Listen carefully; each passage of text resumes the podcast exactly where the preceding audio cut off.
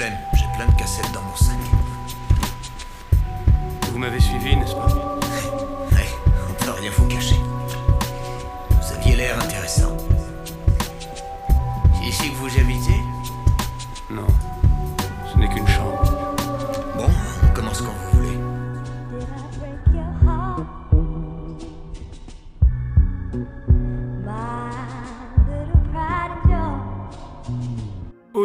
Bâtards et bienvenue dans ce podcast dérivé d'Emvust et que Ma vie est une série télé que j'anime depuis environ 3 ans avec mon binôme de toujours Rebeu des Bois. Ici, je reviens en solo pour un petit entretien en toute détente avec un invité autour d'un questionnaire série léger et propice à la digression. Pour ce deuxième épisode, une personne multicasquette que j'ai d'abord découvert sur TikTok, passionné et grand collectionneur des années 80, 90, mais aussi bien que de jouets, d'objets, de disques ou de télé 7 jours d'époque dont il partage régulièrement les programmes d'une journée prise au hasard. Vous l'avez compris, mon invité partage un univers qui a fortement titillé ma fibre nostalgique, moi l'ex-membre du Front de Libération de Gros Quick. Mais si tout ça n'était encore pas assez, le bonhomme a poussé sa passion jusqu'à monter un groupe reprenant des génériques en version rock, Astéro H, ça ne s'invente pas, qui fait les beaux jours de diverses conventions à travers la France, et des concerts un petit peu plus euh, équipés, on va dire. Il me semble d'ailleurs que quelques albums sont dispo à la vente ou sur les plateformes. C'est donc un plaisir pour moi de recevoir aujourd'hui Z le Rouge. Z, comment vas-tu? Bien, eh ben, écoute, bonjour à toi, bien, merci pour ton Bonjour. invitation. Et ça va bien, je bafouille un peu parce que j'étais en concert ce week-end et que je me remets euh, difficilement à cette heure très matinale pour moi. Ouais, oui, moi aussi, moi aussi, t'inquiète pas. Euh, ça va, j'ai pas dit de bêtises, des choses à rectifier ou sur lesquelles tu, tu veux appuyer dans, dans ce que je viens de dire? Non, c'est top, impeccable. C'était bien? Ouais, ok. Donc on va pas perdre de temps, on va rentrer dans le vif du sujet avec le questionnaire du bâtard, dérivé du podcast Les Awards d'Emveus. Juste le temps de récupérer les questions et c'est parti. Alors, où est-ce que je les ai rangées? Elles sont là. Donc, euh, je t'ai invité parce que euh, j'ai trouvé intéressant là où j'aurais sûrement euh, dans, dans, ces- dans ce podcast-là des invités qui auront des références très actuelles euh, d'avoir des références qui peuvent remonter à notre prime, prime jeunesse. Donc on va du, du coup commencer par la première, qui est tout à propos. Je vais te demander quel est ton premier souvenir de série? Mon tout premier souvenir de série, alors je ne sais pas euh, particulièrement ce que tu entends par série, mais autant que ma mémoire remonte, euh, pour moi j'ai une image de Xor. J'ai euh, ce, ce- ce type euh, euh, japonais, mais qui paraît pas vraiment japonais, parce que Kenji Oba dans Xor, je sais pas, il- il- pour moi je le voyais pas comme un japonais, il faisait un peu, un peu indien ou je ne sais pas quoi. Et Ah, c'est le look. quand Ouais, il y a le look avec cette, espèce de, de- de style de cow-boy et tout. Et surtout quand il fait le transmutation et que t'as le scaphandre de combat qui arrive, qui Mmh. brille de partout. Moi, gamin français, je devais avoir, je sais pas, peut-être 3 ou 4 ans à l'époque. Mais c'était, c'est la révolution dans mon cerveau à ce moment-là, de dire mais qu'est-ce que c'est que ce truc trop bien quoi. Donc euh, ouais, je pense que mon premier souvenir de série c'est ça, je pense. Alors, est-ce que on a le souvenir de l'avoir vu en même temps? Moi, je sais que c'est quelque chose que j'attendais, il me semble, mercredi en début d'après-midi. C'était juste après le journal et en fait, juste avant Xor. Mais c'était collé, hein, c'est-à-dire que le générique finissait, t'avais le générique d'Xor qui passait. Il y avait Watu Watu. Je sais pas si ça te parle, Et Watu bien Watu. sûr, oui oui. Alors Watu Watu c'est bien plus loin dans mon esprit. C'est un truc, euh, je m'en souviens mais ça ne m'a pas marqué. Euh, par contre, je te rejoins complètement sur le, sur le XOR euh, du mercredi qui passait dans Récré à 2. Euh, donc, Et moi, ouais, ouais, je j'attendais que ce Watu Watu, il re- j'attendais qu'il rentre dans son putain de coquillage parce que je savais que c'était à ce moment-là enfin que démarrait le générique d'Xor. Et oui, parce que tu veux, tu, tu veux dire qu'à l'époque, il n'y avait pas 3000 pubs entre deux programmes pour patienter. et, Il Non, fallait, non, il y fallait avait- être devant sa télé à l'heure où ça démarrait, à l'heure qui était indiquée sur le, sur le programme télé. Pas 20 minutes après, tu veux dire, c'est ça? C'est ça, c'est ça. Et quand on parle de France 2, d'ailleurs, euh, petite anecdote marrante, je me suis toujours demandé comment ça se fait que j'avais le souvenir étant petit d'avoir vu plus, très souvent à la télé le, généré, le, le, le clip de Love Is All de Roger Glover, si je Oui. dis pas de bêtises, qui, qui a été repris. Et une fois devenu adulte, je me disais, mais comment j'ai pu le voir autant de fois à cet âge-là alors qu'M6 n'existait pas et qu'il n'y avait pas de clip à la télé Et bah pour l'anecdote, faut savoir que sur France 2 à l'époque, quand ils avaient un problème d'antenne, une interruption des programmes, ils balançaient ce clip-là. Bah, c'est oui. pour ça que j'ai. Et il était considéré comme un programme jeunesse, puisque c'était c'était un dessin animé, plus ou moins, et que le clip euh, raconte une petite histoire. Mm. Et euh, je pense que pour eux, euh, ça devait être du contenu euh, facile et, et pratiquement gratuit à diffuser. Comme tu le dis, quand il y avait un petit créneau euh, euh, imprévu, c'était un bon moyen de combler. Voilà, c'est ça. Donc euh, c'est pour ça que j'avais autant de souvenirs de l'avoir vu si, de si nombreuses fois. On avait le petit train aussi, dans le même. on avait le petit train, comment il s'appelait ce petit train, dans le même état d'esprit? Quand il y avait un problème technique et euh, que, que- que- que la retransmission était coupée, il nous balançait un espèce de, de- de petit clip avec, euh, avec un petit train, euh, une, une maquette animée, avec une petite musique. je, je pourrais pas te la chantonner parce que ça serait ridicule.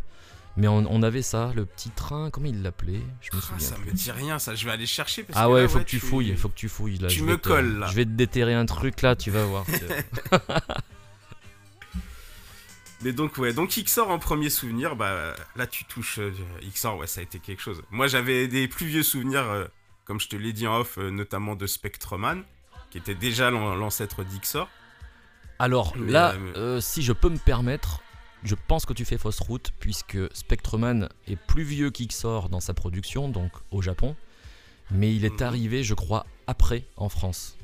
Il me semble. Je veux pas te dire de bêtises, faudrait que je vérifie dans mes archives euh, Télé 7 jours pour être Alors sauf sur des faits avérés. là-dessus, sauf si, euh, sauf si j'ai raté la première diffusion d'XOR, mais euh, je suis à peu près sûr de moi parce que Spectreman sont des souvenirs où j'habitais encore à Paris.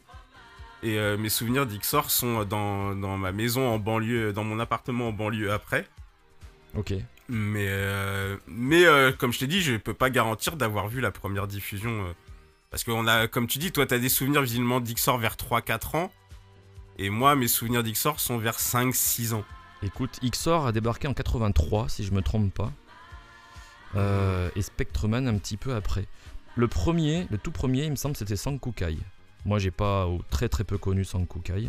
Ouais, je m'en rappelle, je l'ai pas tant, euh, vrai, tant regardé que ça. J'ai des souvenirs de, de Son Kukai, e- effectivement. Alors, il y, a- il y a un site que tu connais certainement qui est hyper bien fait, qui s'appelle Planète Jeunesse. Ouais, qui je l'ai dans mes favoris, ouais. Alors, il me dit, tu vois, je suis en train de regarder en même temps.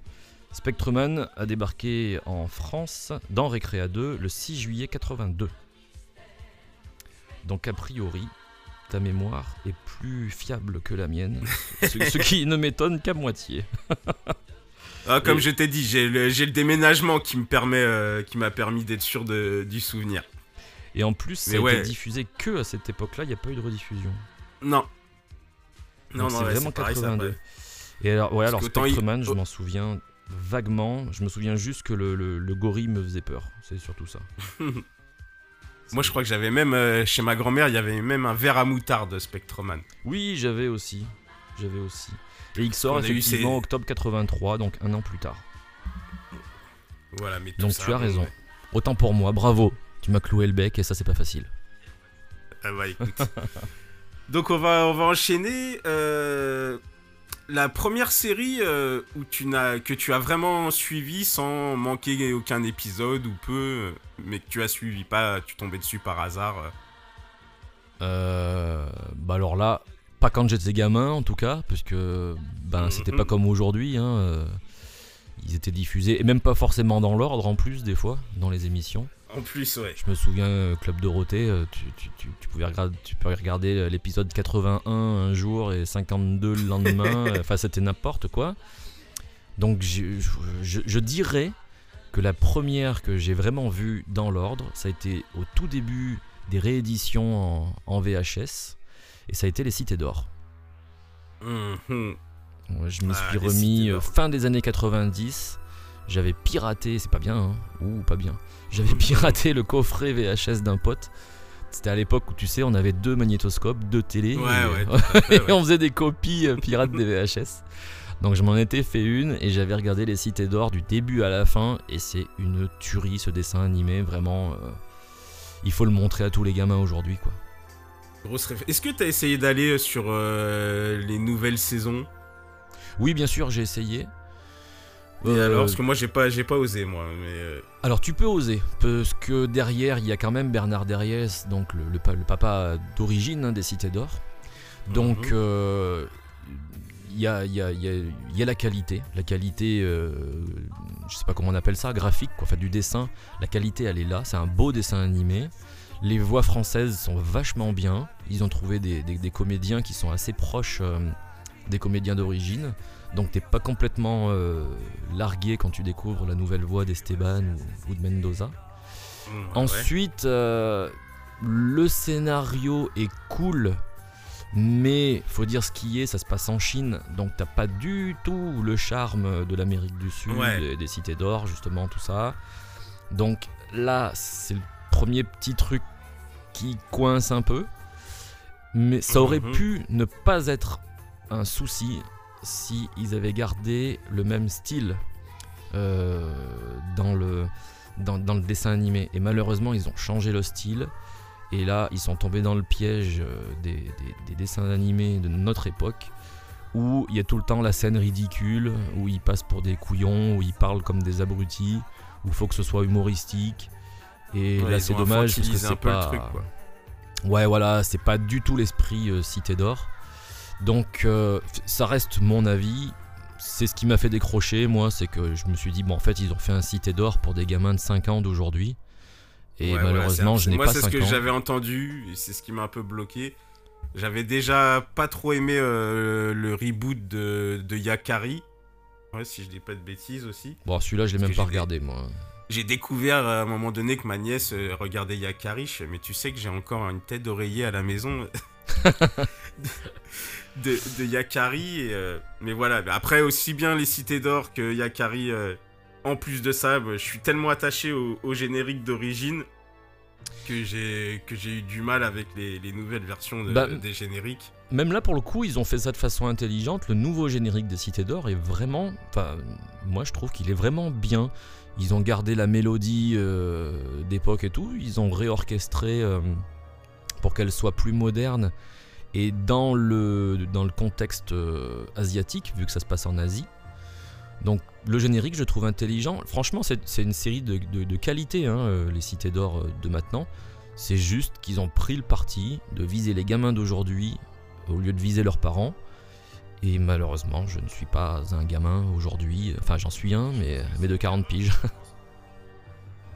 Ouais, je pense que c'est une erreur en plus parce que les Cités d'Or d'origine avaient un côté un peu assez adulte quand même, et- mais c'est ce qui fait que j'ai accroché quand j'étais môme en fait. C'est que j'avais le sentiment de regarder un, un dessin animé où parfois je, je, sais, je comprenais pas forcément tout, Ben, mais euh, j'étais saisi par le, le mysticisme du truc. Il y avait vraiment une ambiance euh, qui, était, qui était assez spéciale là, même quand ils sont avec le peuple. Avec les Olmecs et tout ça. nom. Bah, Ouais. en fait, comme beaucoup de dessins animés que nous on avait euh, dans les années 80, c'était un dessin animé pour les enfants, mais on avait l'impression de regarder un truc pour adultes. C'est-à-dire qu'ils vivaient quand même des vraies aventures, il y avait des vrais méchants, il y avait des vraies intrigues, il y avait de- de- de- des vraies histoires, là en l'occurrence des cités d'or avec des vrais faits historiques euh, qui étaient racontés derrière. Donc Mhm. pour nous, on regardait ça vraiment comme un truc de grand. Euh, et quand on avait fini l'épisode, on avait appris quelque chose. En plus, il y avait les petites séquences à la fin, tu sais, qui te, qui te parlaient du, du fait historique qui avait été évoqué dans l'épisode. ouais. Et il y avait plein de dessins animés qui faisaient ça d'ailleurs. Euh, donc nous, en tant que gamins, on avait l'impression de regarder des dessins animés, mais c'était des trucs de grands. Ou, ou c'était pas complètement débile. Là, maintenant, bon, bah, c'est des dessins animés. euh, quand tu les regardes, t'es pas plus intelligent à la fin qu'au début. Et euh, ouais, donc ils ont fait l'erreur. Je pense, ça n'engage que moi, mais je pense qu'ils ont pas eu trop le choix en même temps. Je pense que c'était un petit peu la condition sine qua non pour que les TF1, Pour la- etc., qui produit. financent le truc. Ouais, voilà, c'est ça. Mhm. À mon avis, ils ont dû dire ok, on vous produit euh, les cités d'or. Par contre, euh, il faut que ce soit comme ci, il faut que ce soit comme ça. Et je pense que les créateurs ont trouvé euh, une sorte de, de- d'entre-deux un petit peu, ce qui fait que mon sentiment d'aujourd'hui, c'est que Les Cités d'Or, Nouvelle Génération, est une série de très bonne qualité, mais qui a pris une orientation qui n'est pas du tout celle que, celle que j'attendais, qui fait que ça m'a, au bout de 4, 5, 6 épisodes, euh, euh, ils m'ont perdu. Voilà, j'étais juste euh, pas la cible. Ok, ok. Et d'ailleurs, quand on parle de, justement du ressenti de série un peu plus. Moi, je rallie ça un peu au niveau de l'effet que ça me faisait à la même époque avec Les Mondes Engloutis, qui était aussi un dessin animé presque trop adulte, mais qui c'est ce qui a donné tout son charme quand on est jeune parce que on comprend pas tout. C'est des- C'était des histoires très très poussées par rapport à aujourd'hui. Ouais, c'est bon, Avec des personnages. Alors, le, le truc qui était génial avec les Cités d'Or, avec les, Mondes Engloutis, pardon, que je regardais peu étant gamin parce que je trouvais ça, le style était un peu austère, tu vois, limite ça me faisait peur. Je trouvais que Ouais, les dessins étaient pas très beaux, tout ça. Et puis que oui, le, le ton est un peu dramatique quand même. Mais je l'ai plus apprécié par la suite, un peu plus grand, parce qu'en fait, comme tu le dis, les intrigues sont travaillées, les personnages, il n'y en a aucun qui est vraiment tout blanc ou tout noir, tu vois, même... euh, même Spartacus, des fois, on sait pas trop si c'est un. Enfin, on sait que c'est un gentil, mais il, il est pas tout lisse, il est pas tout parfait.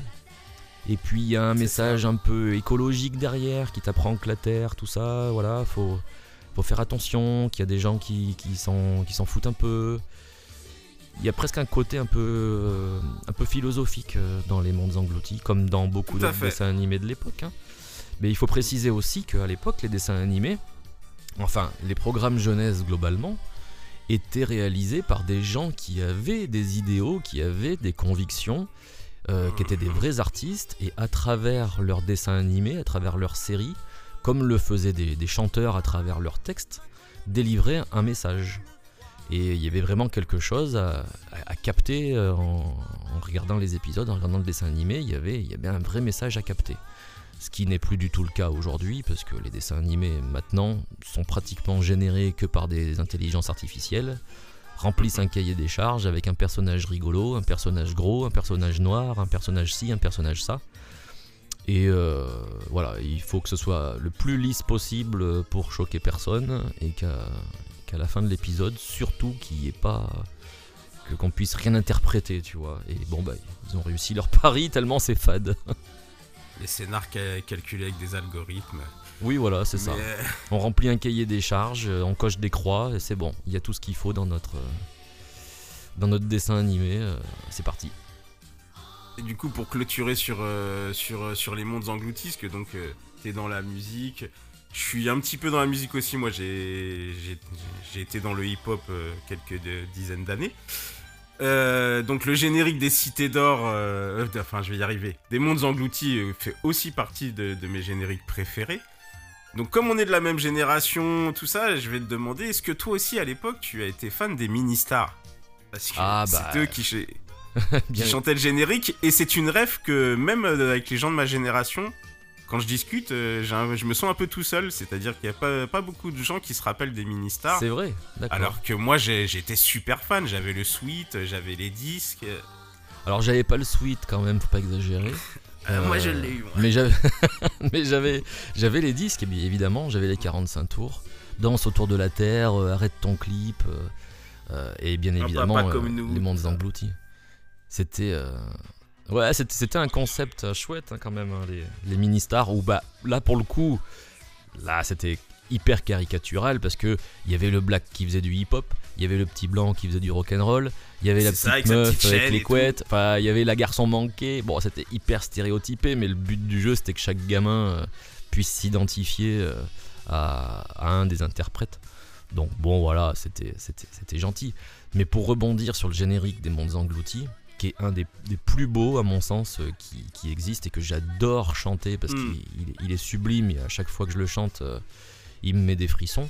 Il faut préciser qu'il était chanté par les, par les mini-stars, mais qu'il a été surtout composé par un immense monsieur qui s'appelle Vladimir Kosma, qui est, un, Cosma qui est un compositeur incroyable, qui a fait des musiques de films, qui a fait du classique, qui a fait des tas de choses euh, merveilleuses, et qui prouve, encore une fois, qu'à l'époque, même pour un générique de dessin animé euh, à l'époque qui était diffusé, on savait même pas s'il allait marcher, si- s'il allait rapporter de l'argent.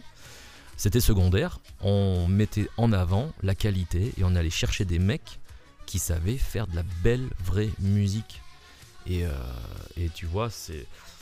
De mon Ah point bah, y de vue, photo, hein. euh, on est complètement sur un autre univers par rapport à aujourd'hui où il faut que la rentabilité prime sur, sur la qualité.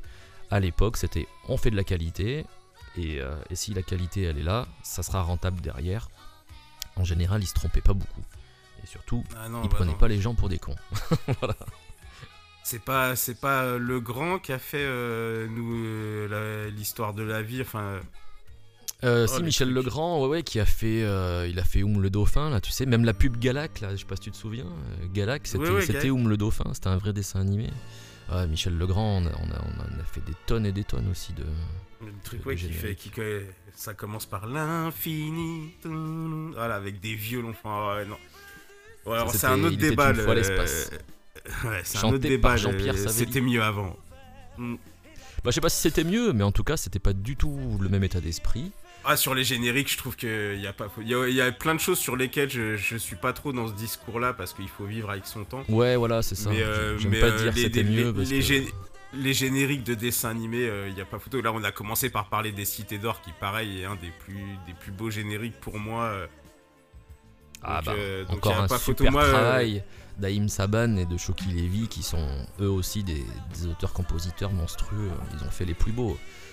Ils ont fait les plus beaux. Euh, Ulysse Ouais. 31, Jace et l'écran qui rend de la lumière, euh, ah là là. Inspecteur Gadget, euh, tout ça, c'est eux quoi, tu vois, c'est c'est emblématique. J'ai. J'ai fait pendant le confinement, là, quand on était bloqué à la maison, je crois que j'ai sorti 7 mixtapes que de génériques. euh. Ah ouais, t'as pas fini, il y en a tellement.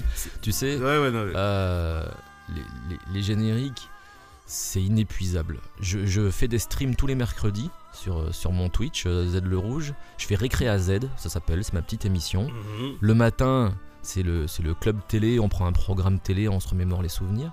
Et le soir à 18h, je fais l'apéroc. Et l'apéroc, je dis aux gens, dites-moi quel générique vous voulez écouter. Je vous le joue à la guitare, de façon plus ou moins improvisée. Et euh, petit à petit, euh, à force d'en rajouter, je sais pas, ça fait, ça fait à peu près un 8 mois, une petite année que je fais ça. J'ai déjà, je crois, 120 génériques dans, dans- dans mon catalogue. Et je suis très très loin de tous les avoir. Donc euh, il y en a une quantité monstrueuse. Et pour terminer sur le côté euh, c'était mieux avant, moi qui suis en convention quasiment tous les week-ends, où je rencontre euh, tout un tas de générations, des gens qui, des gamins qui ont 10 ans jusqu'à des gens qui ont 60 piges, quand je chante Les Cités d'Or ou Denver ou Tom Sawyer, et bien en fait Mhm. tous ces gens-là connaissent les paroles. Et quand il y a des gamins de 10 ans, 15 ans, 20 ans, 25 ans qui viennent vers moi après en dédicace pour me demander une photo et que je les ai vus pendant le concert chanter toutes les paroles par cœur, je leur dis mais vous avez même pas connu la, diffusion- la- la- la diffusion de ce dessin animé, comment ça se fait que vous connaissez? Et en Ouais. fait souvent, eh ben, ils me disent, bah, premièrement on a connu par nos parents, nos oncles, nos tantes, nos grands frères, nos grandes sœurs, mais surtout ils me disent, bah, en fait nous aujourd'hui nos dessins animés, euh, bah, il n'y a plus de générique. Donc euh, bah, Mhm. les génériques de, de Tom Sawyer, de Gadget, de, de Denver sont rentrés dans la pop culture et ils écoutent ça comme ils écouteraient euh, Queen ou Elvis Presley, tu vois, parce que ça fait partie du patrimoine musical euh, de, de, de- de maintenant, quoi. C'est voilà, c'est devenu, euh, c'est devenu, devenu une base. euh, les génériques de dessins animés des années 80-90 sont devenus une, une bible. un C'est comme Demolition Man, un petit peu. Avec... ouais, ouais, quelque chose comme qui ça. Écoute, euh, qui écoute les génériques de pub euh, et ils les connaissent tous par cœur. Oui, c'est vrai, c'est vrai. Il y a, y a ce petit côté-là. Bah, très bien, écoute, on va, on va continuer un petit peu du coup. Avec plaisir. Alors, la catégorie suivante, c'est euh, qu'on utilise d'habitude, c'est euh, le meilleur acteur, la meilleure actrice dans une série drama ou dans une série comédie? C'est toi qui vois euh, ce qui te parle le plus. Euh, alors là, est-ce que tu fais référence euh, à mon enfance dans les années 80 ou est-ce que tu parles de façon actuelle maintenant là? Le côté 80 est, est le bienvenu dans, dans le podcast général, mais non, là, c'est vraiment tout mélangé, toute période mélangée. D'accord. S'il y a des choses qui beaucoup plus récentes qui t'ont marqué, il n'y a pas de souci. Parce que si tu me demandes l'actrice qui a marqué euh, mon esprit de gamin, euh, là, on est bien d'accord que je suis absolument pas objectif et que je vais pas te parler de de jeu d'acteur ou, ou de psychologie du personnage. Je vais juste te dire que Mhm. j'étais amoureux fou de Punky Brewster, tout simplement. Donc, euh, Punky Brewster. mais oui. Et en plus, l'actrice, elle s'appelait Soleil Moon. Je sais Ouais. pas, de la méga classe, tu t'appelles Soleil Moon, quoi. Et je ouais, voilà. bah, euh, bon, maintenant, je dis ça, euh, j'ai 40 piges. Si je dis je suis amoureux de Punky Brewster, c'est dégueulasse parce qu'elle a 8 ans, je vais aller en prison. Mais j'avais 8 ans moi aussi à l'époque. hein. j'avais le même âge. Ouais, voilà. Donc, ce qu'il faut remettre dans le contexte. oui, voilà, c'est ça, c'est ça. Donc, cette, Moi, je cette parle souvent de mon meuf, amour, euh, euh, de mon amour inconditionnel dans Madame est servie pour Alice à Milano. Ah, ouais, j'avoue. il faut, aussi, il faut ouais. que je, à chaque fois que je recontextualise l'âge que j'avais, parce que quand tu le dis aujourd'hui à 40 ans passés, tu dis. ah, Bah, après, tu dis, euh, Faut, faut remettre dans le contexte. Elles sont peut-être même plus vieilles que nous, euh, finalement, euh, à l'heure actuelle. euh. Il me semble, ouais, il me semble qu'Alice à Milano est légèrement plus vieille que nous. Mais ouais, Punky Brewster. Mais avec la diffusion, euh, la diffusion française fait que euh, on avait l'impression d'être plus d'être euh, d'avoir un ou deux ans de plus qu'elle. ouais, c'est vrai. qu'en fait, euh, Et oui, en parce fait, que non, ça, elle est- ça arrivait en retard euh, par rapport euh, aux États-Unis. Mais ouais, ouais, mon actrice, euh, mon actrice, c'était, Punky Brewster, enfin Soleil Moon Fry, avec ses bandanas aux genoux, euh, ses chaussures, euh, ses converses pas de la même couleur aux deux pieds, et ses petites couettes, elle était tellement, elle était géniale cette, actrice. voilà, c'était mon petit coup de cœur. c'était bien les ambiances de ces petites séries là. Ça me rappelle un peu aussi. oh l'autre euh, Silver Spoon. Euh, Ricky ou la belle vie Ri- Ricky ou la belle vie, ouais, ouais, Ouais. Ricky ou la belle vie, ouais. Que ça soit les, les deux génériques, je trouve qu'ils sont un peu euh, dans, euh, ils ont un peu la même fibre, euh, la, Ouais, la- c'est la vrai. même, am- la même ambiance, cette, cette façon de chanter, euh, pas à la super trempe, mais ouais, un truc qui peut rassembler tout ça, les ambiances super trempe, Toto. Oui, c'est vrai. Ouais, ouais, très, très pop. euh, ouais, je vois ce que tu veux dire, un peu new wave. euh, avec les mêmes Après, types d'effets euh, dans, dans les voix, Ça, un, peu, euh, un peu noyés dans la réverb. C'était l'époque euh, sauvée par le gong, par Parker Lewis. C'était plus adolescence. Et alors pour le coup, là je suis obligé de te le dire, euh, je vais, je vais l'avouer devant la France entière. Euh, à l'adolescence, moi je regardais Hélène et les garçons parce que tout le monde disait qu'on regardait pas parce que c'était la honte, mais en fait tout le monde regardait quand même en, en- en secret. et, euh, et là pour le coup, le méga coup de cœur c'était Béné quoi. Béné euh, dans Hélène et les garçons, euh, c'était la femme sublime par excellence. Et Ah, là tu c'était- vois. C'était ton coup de cœur de l'époque, ça, ça prend vachement sens avec ce que je vois où tu veux en venir là. Et bah pour le coup, où tu vois, je j'ai fait plaisir à, à mon, ad- à mon propre adolescent que, que j'étais, c'est que j'ai tourné avec elle il y a 15 jours euh, dans un épisode des Mystères de l'amour. Et donc j'ai rencontré euh, Laure Guibert, euh, la comédienne qui, qui incarne Béné, qui est, qui est toujours euh, absolument sublime et, et tellement gentille. Et, euh, et voilà, encore une fois, encore un truc, tu vois, grâce à mon métier, que j'ai pu vivre, ou, en- ou ouais, ouais, des, des étoiles plein les yeux, de me dire, mais en fait, euh, j'ai j'ai 40 ans passés. Si, si j'allais dans le passé pour dire à mon moi de, de 12 ans, de 13 ans, tu vois la meuf là, que tu trouves trop belle, tu vas tourner une scène avec elle un jour. Et tu vas prendre le train avec elle et vous allez papoter ensemble toute une journée. euh, et, euh, et tu vas voir, ça va être génial. Bah, je crois que je ne l'aurais pas cru. Mais c'est euh, incroyable, c'est incroyable parce qu'en plus c'est ça, c'est ça qui est formidable. Rencontrer, moi j'ai jamais été dans, j'ai tout, j'ai pas la fanatitude, tu vois, le, le côté aller chercher un autographe, chercher un truc, parce que au final, au fond de moi, ce qui m'intéresserait vraiment, c'est de partager des moments avec les, avec les gens. Si c'est juste euh, prendre une photo.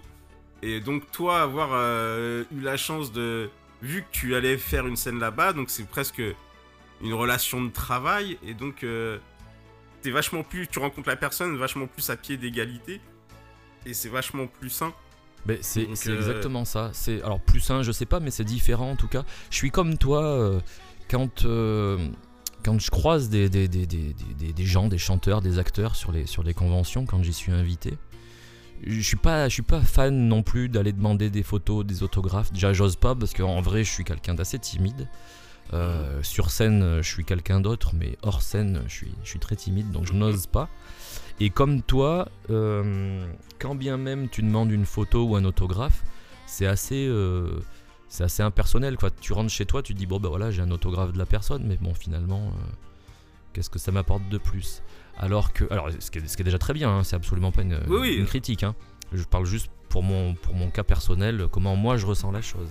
Alors qu'effectivement là en l'occurrence avec Laure Guibert, comme tu l'as dit, c'était complètement une relation de travail.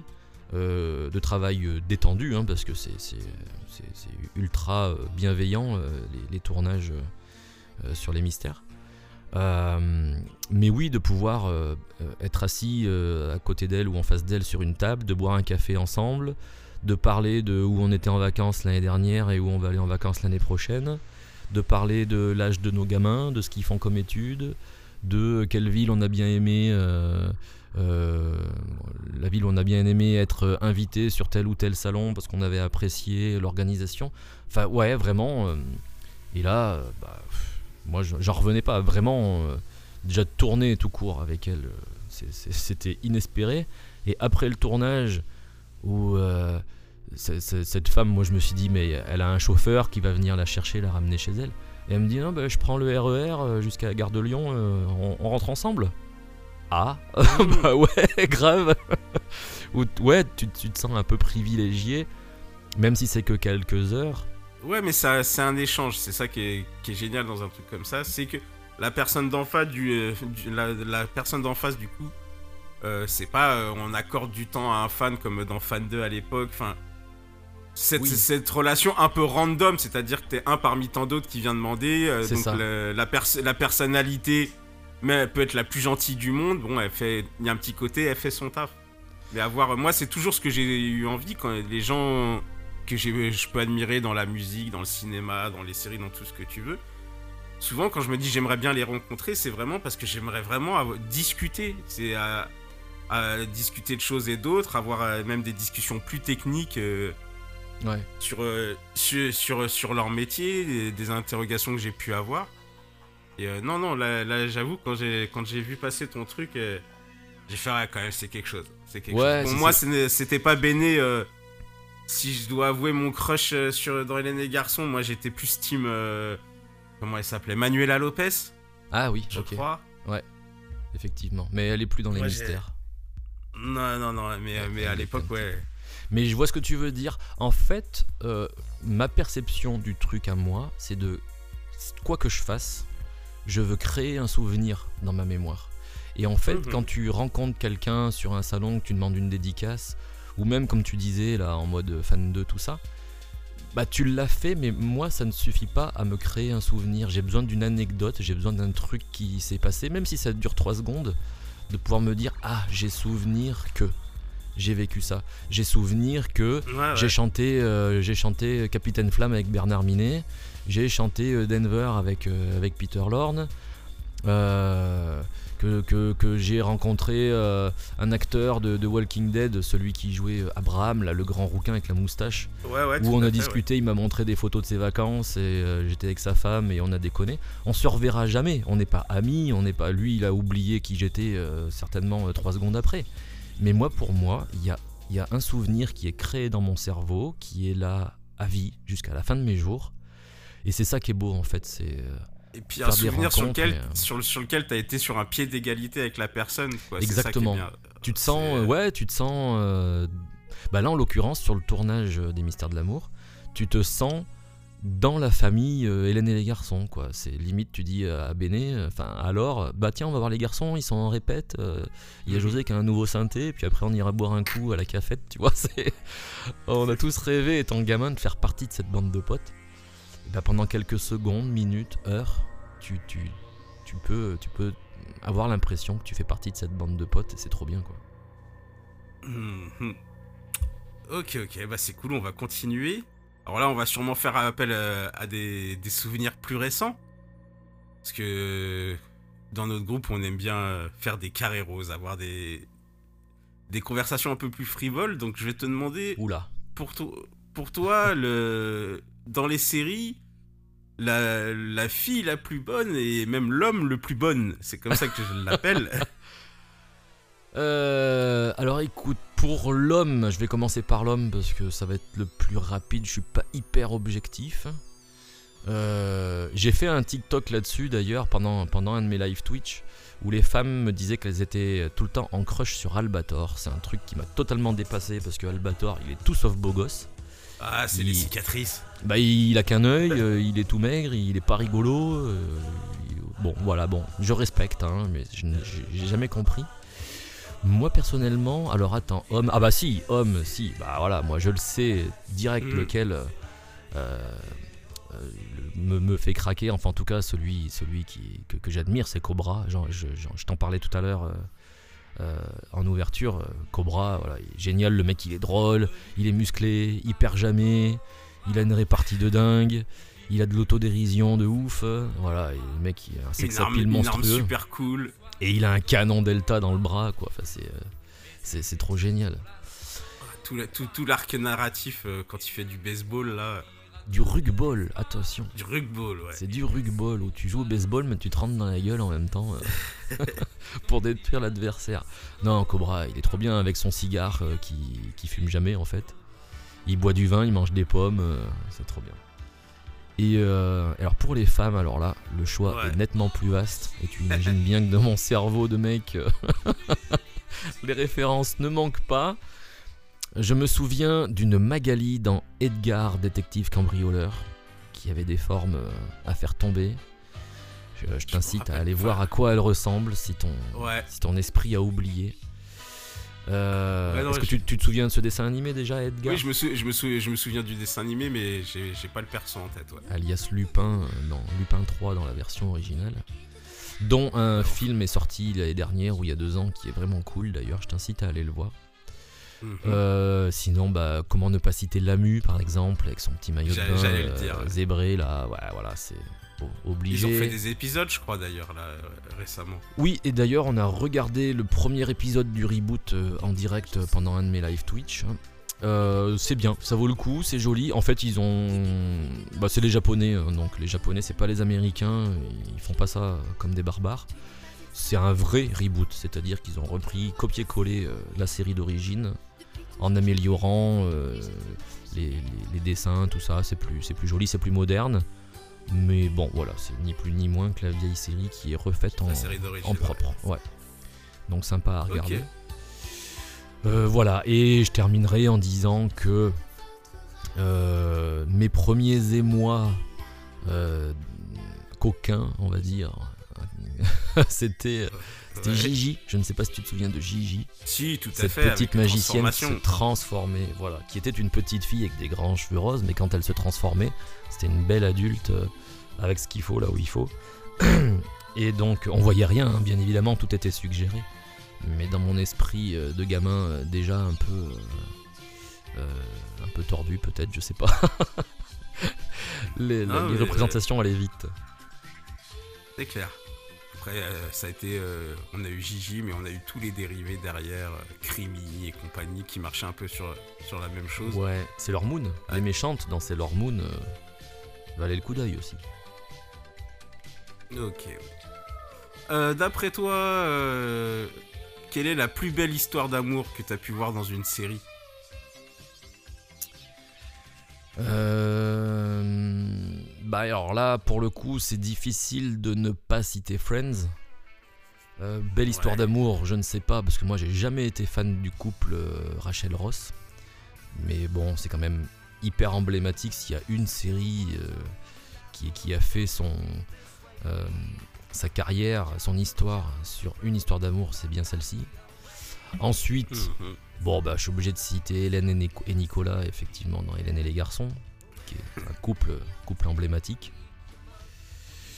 Euh, voilà, c'est les deux, c'est les deux qui me viennent à l'esprit. euh, là, D'ailleurs, pour l'ane- pour l'anecdote au niveau de Friends, que j'ai découvert il y a pas si longtemps que ça, c'est que David Schwimmer et euh, Jennifer Aniston euh, ont vraiment crushé l'un sur l'autre à l'époque, mais ils étaient tous les deux en couple, donc ils ont jamais concrétisé et ils expliquent euh, que c'est aussi ce qui fait euh, que tu ressens autant le truc entre euh, l'attirance et l'alchimie euh, dans la série. euh, vient vraiment de- de- d'envie refoulée Ouais, de, la, de la part des deux. C'est ce qu'ils ont dit dans le, dans le Friends Réunion Exactement. l'année ouais. dernière. Bon, je l'ai vu, c'était c'était sympa. Après, je ne perds pas de- à l'esprit que ça reste une série américaine et tu sais que les Américains ont tendance à toujours, tu vois, faire du storytelling. euh, quelle est la part de vérité, quelle est la part de, de fiction là-dedans? Je ne sais pas. Libre à, tro- libre à toi de penser que, que c'était vrai. Ouais, ouais. Moi, j'ai moi, j'ai eu envie J'ai envie d'y croire aussi, hein, mais bon, je reste, je reste mesuré là-dessus. On va dire ça comme ça. Voilà. On va enchaîner euh, sur, euh, sur quelque chose qui va tout de suite euh, beaucoup plus te parler, forcément. Alors, il y a deux questions qui. Enfin, il peut y avoir deux réponses différentes. Que je vais te demander pour toi, la meilleure musique de, de dessin animé et aussi ton générique préféré. Peut-être pas forcément la même chose que dans générique préféré. On fait rentrer aussi le visuel du générique et, et tout ça. Mais donc. D'abord Ouais. la musique, si, as, si, si tes réponses di- diffèrent pour les deux, ou sinon les deux en même temps. Alors ouais, non mais t'as as raison de, de- de séparer les deux parce que c'est enfin c'est différent. Euh, concernant la musique, euh, il y a deux, trois, bref, il y en a tellement en fait. Séries qui me viennent à l'esprit. T'as Ulysse 31, Cobra et Les Chevaliers du Zodiaque. Toutes les musiques à l'intérieur des épisodes sont absolument fantastiques. Euh, elles existent, hein, il y a des albums, tu peux les trouver. euh, celle d'Ulysse et de Cobra et, et des Chevaliers du J'ai réussi à, ch- à choper le, le 33 tours de- des Cités d'Or euh, il y a pas très longtemps.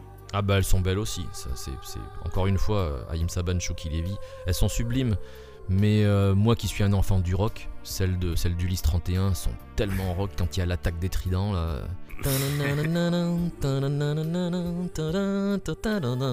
Ce petit riff de gratte là qui est, qui est génial.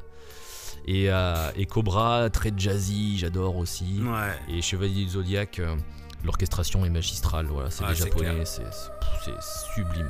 Bon, il y en a plein d'autres, mais je vais, je vais me limiter sur ces trois-là parce que je pourrais les écouter en boucle. Et quand tu les écoutes, ça te met une pêche Mm. quand tu fais du sport ou quoi, j'en sais rien, mais ça, ça te- ça- ça te file une, une, une énergie. Et après, concernant les génériques, euh, alors celui qui est emblématique pour moi, c'est XOR. C'est euh, XOR, c'est un- vraiment une, comme je te l'ai dit au début, euh, une explosion dans ma tête. Ouais. Et euh, non seulement la musique est extra, que ce soit la VF ou que ce soit la VO, les deux sont géniales. Et quand t'as les images où t'as XOR qui se transforme avec ce- cette armure qui brille et tout, enfin c'est. Ça me met la chair de poule aussi à chaque fois. Et euh, il y en a deux autres qui me plaisent euh, pour, euh, pour leur côté, euh, le côté rock justement. C'est Jace et les Conquérants de la Lumière et les Cosmocats. Où euh, c'est Ah, voilà, c'est deux génériques hyper dynamiques euh, qui vont vachement bien avec les images. Et, euh, et pareil, quoi, ça, ça envoie du steak, euh, ça me, met, ça me met une pêche d'enfer à chaque fois. D'ailleurs, l'animation du générique de Cosmo 4, qui est bien au-dessus de l'animation de la série euh, Oui, vrai. derrière. Et je crois, je me demande d'ailleurs si c'est pas les mêmes parce que ça me fait rappelle beaucoup visuellement et euh, c'était, c'est dans l'espace les, Les Silverhawks. Ouais, Silverhawks. Oui, c'est alors c'est la même équipe. hein. En fait, je veux pas dire de bêtises. Euh, Il y a un bouquin qui existe que j'ai, je l'ai pas sous la main, je pourrais pas te dire comment il s'appelle, mais sur toute la, tous les dessins animés Dick, donc euh, Jean Chalopin et Mhm. Bernard Derriès, ceux qui ont fait au départ euh, euh, les Cités d'Or, Gadget, les Mini Pouces, euh, qui ont fait ça en France, euh, c'était une collaboration euh, japonaise, et qui ensuite euh, sont allés s'installer aux États-Unis. Et une fois aux États-Unis, là, ils ont fait euh, pff, 3000 euh, séries animées différentes. Il y avait BCBG, il y avait, Mhm. euh, enfin, il y avait donc euh, tout ça. Et je crois que Silverhawks euh, en fait partie. Attends, je crois, je suis peut-être en train de te dire une grosse connerie. Je ne sais plus. Mais en tout cas, oui, Silverhawks et Cosmocats, il y a, il y a une similitude, ça c'est sûr et certain. Euh, Ouais. Dans les génériques, je me souviens que moi je regardais, euh, comme, comme les génériques, je les adorais, que ce soit ceux du début ou ceux de la fin, je les regardais tout le temps, et tu vois les noms qui s'affichent, tu sais, des, des dessinateurs, des scénaristes, etc. Ouais. Et je sais qu'il y avait des noms qui revenaient, donc euh, euh, oui, il y a, il y a les mêmes équipes, ça c'est clair. Ok, ok. Moi, je mettrais une petite mention spéciale euh, dans les génériques. C'est pas mon préféré, mais je vais le citer là parce que c'est pas un truc, une- une- un dessin animé qui revient souvent et que j'ai adoré moi à l'époque. C'est euh, sous le signe des mousquetaires. Bah c'est marrant, t'es pas le premier à me le dire, on me le réclame souvent euh, pendant mes live Twitch pour que je le joue. Et d'ailleurs, c'est un des rares que je ne joue pas parce que je le connais absolument pas. Je n'ai jamais vu cette série de ma vie. Ouais. Et le générique est bon, vraiment bah, cool. hein. Comment? Le générique est vraiment cool en tout cas. Ouais, ouais, ouais. Bah alors, je, je suis allé l'écouter. C'est Michel Barouille qui le chante en plus, donc euh, mec que, que- que j'adule complètement. Euh, mais je sais pas, à l'époque, je suis passé à travers ce truc-là, donc il devait passer Ouais, en non. même temps qu'un autre dessin animé que je préférais certainement. Bah, déjà, quand j'en parle aux gens, les gens en fait euh, se souviennent essentiellement d'Albert le cinquième mousquetaire. Alors ça, encore pire, ça on me le réclame tout le temps. Je, je n'ai jamais vu ce truc-là. Moi, quand on me parle des mousquetaires, je pense tout de suite à la série avec les chiens, tu sais, un pour tous, c'est tous pour un, lorsque l'on est mousquetaire. Je sais pas, t'as jamais vu ça? Ouais, mais je crois que c'est ça, Albert le cinquième mousquetaire. Ah non, non, c'est pas du tout Albert le cinquième mousquetaire, c'est un espèce de, de- de petit blond, euh, série française, et c'est arrivé bien après en plus. hein. Ok, bah dans ma tête, en tout cas, moi, euh, je pensais, je pensais aux chiens, ouais, justement. Ah non, Albert, c'est pas, c'est pas les chiens, hein, c'en est, c'en est un autre. Là, euh, avec les chiens, générique de Jean-Jacques Debout, le, le- le mari Ouais. et auteur-compositeur Ouais, de Chantal Goya, qui a fait, euh, qui a fait Booba, qui en a fait, qui en a fait plein d'autres. Et c'est une série euh, franco-espagnole japonaise, comme euh, Le Tour du Monde en 80 jours, par exemple, Mhm. et qui est, vra- qui est vraiment cool aussi, qui est vraiment intéressante. Ouais. et qui permettait aux gamins, une fois de plus, de découvrir, d'une façon adaptée certes, mais un classique de la littérature française. Les Trois. Mousquetaires d'Alexandre Dumas. Donc c'était encore euh, une façon intelligente d'apprendre des trucs aux gamins. Que nous étions. Tout à fait. Ensuite, euh, je vais te demander pour toi euh, ton meilleur sitcom. Euh, meilleur sitcom, meilleur sitcom, ben. Comme je te l'ai dit, je regardais pas mal et les garçons parce que j'étais ado à ce moment-là, donc euh, les histoires euh, de couples qui se font, qui se défont, les copains qui s'engueulent, qui se rabibochent, c'était, un peu ce que je vivais moi aussi en tant qu'ado euh, à ce moment-là. Ensuite, une fois adulte, j'ai découvert How I Met Your Mother. Et ça, je suis tombé amoureux de cette série, je l'ai dévoré. J'ai vraiment kiffé parce que je me suis tellement reconnu en Ted que j'avais l'impression de voir ma vie euh, mise en scène en sitcom américaine. Euh, Ouais. Et puis, Ouais, comment ne pas série citer. Salut les musclés, qui a quand même été la première sitcom française de l'histoire. Ouais. Voilà, au, au haut niveau scénaristique Euh, et au jeu d'acteurs incroyable, mais, mais qui avait le mérite de bien nous faire marrer quand même à l'époque. Puis la pierre angulaire du, du, du AB multiverse. Exactement. La première pierre. Parce que tout démarre de là et après, euh, quasiment toutes les séries ont des liens. euh. Parce que je sais, pas, je sais pas si on peut retrouver des liens de famille dans le. le- Il y avait une série où c'était des, des géos en club, euh, les garçons de la plage ou un truc comme ça. Ouais, alors ça, je j'ai pas regardé parce que j'étais déjà plus Alors grand, là, je sais, un peu je sais pas s'il y avait des, s'il y avait des connexions. Mais y en a, Mais normalement, il les y en a dans toutes. hein. Azoulay euh, a, a créé ça avant Marvel et Disney, tu vois, c'est ça qui est, c'est ça qui est dingue. Le- Salut les musclés, ils avaient une petite nièce qui s'appelait Justine, qui est devenue l'héroïne de Premier Baiser, qui avait une grande sœur qui s'appelait Hélène. on rencontre Jérôme déjà aussi dans Salut les musclés. Euh, Peut-être qu'on le voit dans un épisode. J'ai- Ouais, je t'avoue que j'ai pas revu depuis. Hein. Je me suis On le pas voit, on le voit au moins une fois en tant que il est, il est introduit en tant que petit copain de Justine. D'accord. Et ben avant ouais, que mais ça, voilà, ça c'est ça. découle, avant que ça découle sur premier baiser. Et ensuite Hélène et les garçons. Hélène. Voilà, c'est la grande sœur de Justine.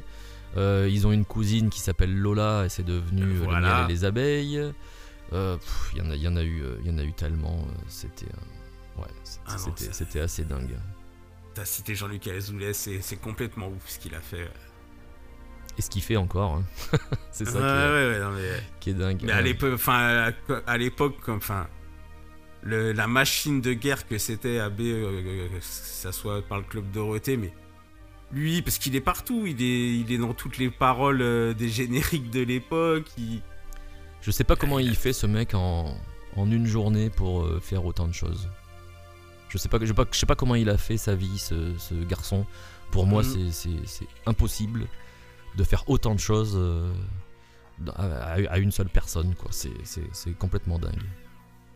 Ouais, non, cha- chapeau. c'est clair. Ensuite, ensuite euh, dis-moi quelle est euh, pour toi la- ta série la plus feel good, celle qui te met euh, dans, dans le meilleur mood possible quand tu la regardes, quand t'as un petit coup de mou et tout, voir ce truc-là, t'en ressors toujours avec la pêche. Ben, je t'ai cité Friends et How I Met Your Mother. Celle-là, c'est deux séries que je ne me lasse pas de regarder en boucle. En général, au moins une fois par an, euh, je me fais l'intégrale parce qu'elles font toujours du bien. Euh, et ensuite, dans les choses un peu plus vintage, qu'est-ce qui y aurait euh, qui, euh, qui, qui est feel good? Laisse-moi réfléchir. Bah, en fait, j'ai envie de te dire, elles sont toutes feel good quoi. Quand quand t'es un peu dark, que t'es pas trop bien, tu mets n'importe quel générique de dessin animé ou le ou le jingle de Récréa 2 ou du Club Dorothée ou de Croque Vacances. euh, moi ça me donne envie de danser. Euh, Je sais pas si tu te souviens de Croque Vacances, ce générique. ouais, je me souviens, j'ai découvert euh, des trucs comme Super Ted dans, dans Ah mais magnifique Vacances. Super Ted. Euh, dans Croque Vacances, ils ont passé un truc, j'avais le 33 tours. C'était une comédie musicale qui s'appelait Abacadabra.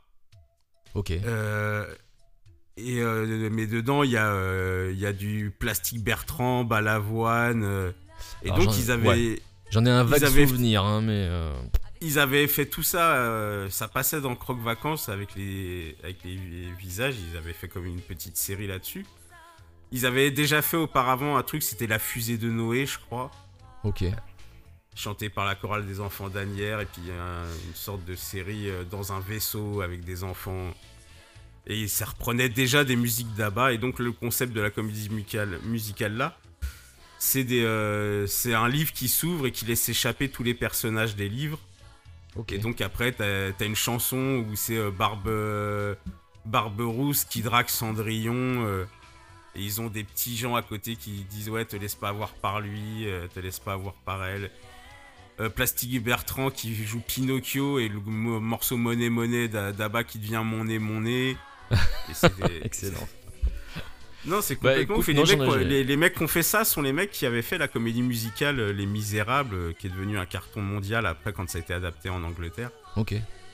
Donc euh, c'est complètement fou de voir ces mecs-là et que moi je les ai découverts, comme tu dis, dans Croque Vacances. Et euh, pour, si- pour parler de Récréa 2, moi je veux vraiment faire un big up à Récréa 2 parce qu'on parle toujours des années Club d'eau. Ouais. Mais je me suis rendu compte euh, en allant vraiment creuser euh, sur ce qu'a- qui avait diffusé quoi. Ouais. Euh, que j'ai peut-être même plus été année récréa 2 qu'année club d'eau parce qu'en fait euh, sur la fin du club Dorothée euh, j'étais déjà un adolescent et que c'est vraiment récréa 2 et je me, je me, je me suis rendu compte que même euh, Cabu euh, et ses dessins c'était dans récréa 2 Ah oui, ouais, ouais. Euh, c'est pour ça que je partage de temps en temps sur TikTok et Instagram des pages de vieux programmes télé euh, d'époque. C'est pour remettre un petit peu les pendules à l'heure. C'est que c'est vrai que Club Dorothée a tellement été un phénomène énormissime pendant 10 ans que tout le monde a, fait un peu l'amalgame et euh, n'importe quel dessin animé des années 80, forcément, il le rattachait au Club Dorothée. Alors qu'en fait, pas du tout. Il y en a eu, mais 3 millions de bons dessins animés avant même que le Club Dorothée existe, parce qu'il faut préciser que Mhm. c'est arrivé qu'en septembre 87, Club Dorothée, c'est ça et que bah, pendant 10 ans avant, on avait déjà Récréa 2, on avait Croque Vacances, on avait Vitamine, on avait Salut les petits loups, on avait. euh, euh, Il y avait Amuse 3, il y avait, il y avait- plein, plein, plein de- d'autres émissions. Et tous ceux qu'on cite finalement, toi et moi, depuis tout à l'heure, euh, les Cosmocas, les Mondes Engloutis, les Cités d'Or, Ulysse 31, Mhm. ça a jamais été dans le club Dorothée, hein, tout ça. c'est ça Euh, Ou même alors, sur Canal euh, il y avait Kaboukadin sur Canal Et c'était en clair. T'as pas connu ça? Alors ça c'était vraiment génial, Kaboukadin. Il n'y avait pas de présentateur ni rien, hein, c'était juste une succession de dessins animés. C'était au tout début de Canal euh, et c'était en clair, donc tous les matins et les midis, t'avais un ou deux dessins animés. Et par exemple, Bioman, Cobra, dire, ouais. euh, tout cela, euh, les Transformers ont, ont été diffusés sur Canal en premier. Et Bioman était diffusé avec le générique euh, original japonais, chanté en français par Michel Barouille. Et le générique est, est extraordinaire. Bon, après, ils l'ont changé euh, sur TF1 pendant le Club Dorothée pour devenir le, le tube qu'on connaît euh, par Bernard Minet. mais il y a énormément de dessins animés qui sont d'abord passés dans Kabukadin avant d'être pris ailleurs euh, euh, sur, sur d'autres chaînes. Les Goomies est passé sur, euh, sur Canal+, les Vuzzle, je sais pas si tu te souviens des Vuzzle, c'était chanté par Douchka aussi, comme les Goomies. Ça me dit Il y, en a, pff, il y en a des tonnes et des tonnes qui sont passés dans le Kabukadin euh, en premier. C'est ça, et puis euh, le Club Dorothée, bah, pareil, on compte pas le nombre de séries du Club Dorothée qui étaient déjà passées sur la 5 aussi. Exactement, ouais, c'est vrai. Et euh, ça aussi, c'est une période de ma vie. Euh, youpi, l'école est finie, là, le petit lapin. euh, Le petit lapin qui qui monte se dans le jette devant la télé. ouais. Et non, c'est la 5, tous les Olivier Tom, les Lucie Lamour et Rock'n'Roll, il y, en a- il y en a des tonnes qui sont Princesse arrivés après sur Sarah. TF1. Jeanne et Serge. Ouais, c'est vrai. Oui, la 5 a été euh, un réservoir assez énorme euh, de, de dessins animés. Merci Berlusconi, au moins il aura fait ça de Ouais. bien en tout cas. des dessins animés, même des séries. Hein. L'homme. non, pas- peut-être pas l'homme qui tombe à pic, mais euh, Shérif, euh, fais-moi peur. euh. Supercopter, tonnerre mécanique. C'était la 5. Ouais, c'était la 5 tout ça. Ok, ensuite, euh, donc on était sur la plus feel good et euh, la série la plus dépressive, celle qui t'a le plus cassé le moral. Ah bah justement, euh, Princesse Sarah, euh, c'est triste à mourir. hein. Ah, mais je, je l'insultais, Princesse Sarah, Princesse Rémi sans famille, rien que le générique, moi, il me, fait- il me donne envie de pleurer. Mais bon, euh, il- voilà. il- Ah si, ah, alors il y en avait un que j'adorais, une série. Alors ça, là, c'est pas la plus connue, j'espère que tu vois de quoi je parle. C'est une série allemande des années 80 qui passait dans Récréa 2. C'est- Je peux pas dire qu'elle me déprimait, mais elle me faisait franchement peur. Ça s'appelait Silas. Et Silas, c'était un petit garçon orphelin qui euh, avait été recueilli de force par un espèce de cirque ambulant. Et euh, il était maltraité par les gens du cirque et tout. Et un jour, il s'enfuit. Euh, il, voilà, il, s'enfuit, il parcourt les, routes d'Europe. Il, trouve, un pote, un espèce de, gamin un peu, un peu SDF, tout ça, qui le suit dans ses aventures. Il trouve un cheval, euh, il s'enfuit de ville en ville avec son cheval. Et il y a les méchants euh, gars euh, du cirque qui le, qui le tracent derrière pour le retrouver. Et ils font hyper peur. Le générique est sublime aussi. Voilà, ça, Silas, si vous ne vous en souvenez pas, tapez Silas la vie sur YouTube pour aller voir le générique. Obligé au moins le générique, euh, vous allez vous en Ouais, souvenir, il, il file des frissons. Faut que j'aille voir ça, parce que là, effectivement, je regardais et euh, ça me dit rien du tout. Écoute, si tu te souviens de Spectreman, de tout ça, ça veut dire que tu as des souvenirs quand même assez lointains. Ouais, non, mais c'est Donc ça, tu as dû connaître C'est rare, de me- c'est rare de me coller réellement. euh, j'ai quand même pas mal creusé euh, tous de- tous les trucs de cette période. Et là, ouais, je regarde le visuel. Non, je vais aller voir ça. là. Ouais, sur, sur Antenne 2. J'ai le logo. euh, Ouais, il y a le logo Antenne 2 effectivement sur le 45 tours. Et ça c'est pareil, ça, ça n'est passé qu'une fois, hein, je crois pas qu'il y ait eu de rediffusion. Mais quand tu dis, ouais, le, le petit côté un peu angoissant, toutes les séries de l'époque, elles avaient un peu cette vibe-là. Euh, J'ai des souvenirs de. C'était Heidi, je crois.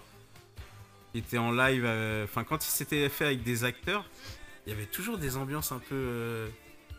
Euh, Ah oui, le, peu, ouais, euh, ouais, en plus, bah, en plus c'est des séries allemandes, hein, donc. euh, C'était C'est- peut-être pour ça, vu qu'on Ouais, tu sais, ils ont un style graphique, les Allemands, qui est assez propre à eux.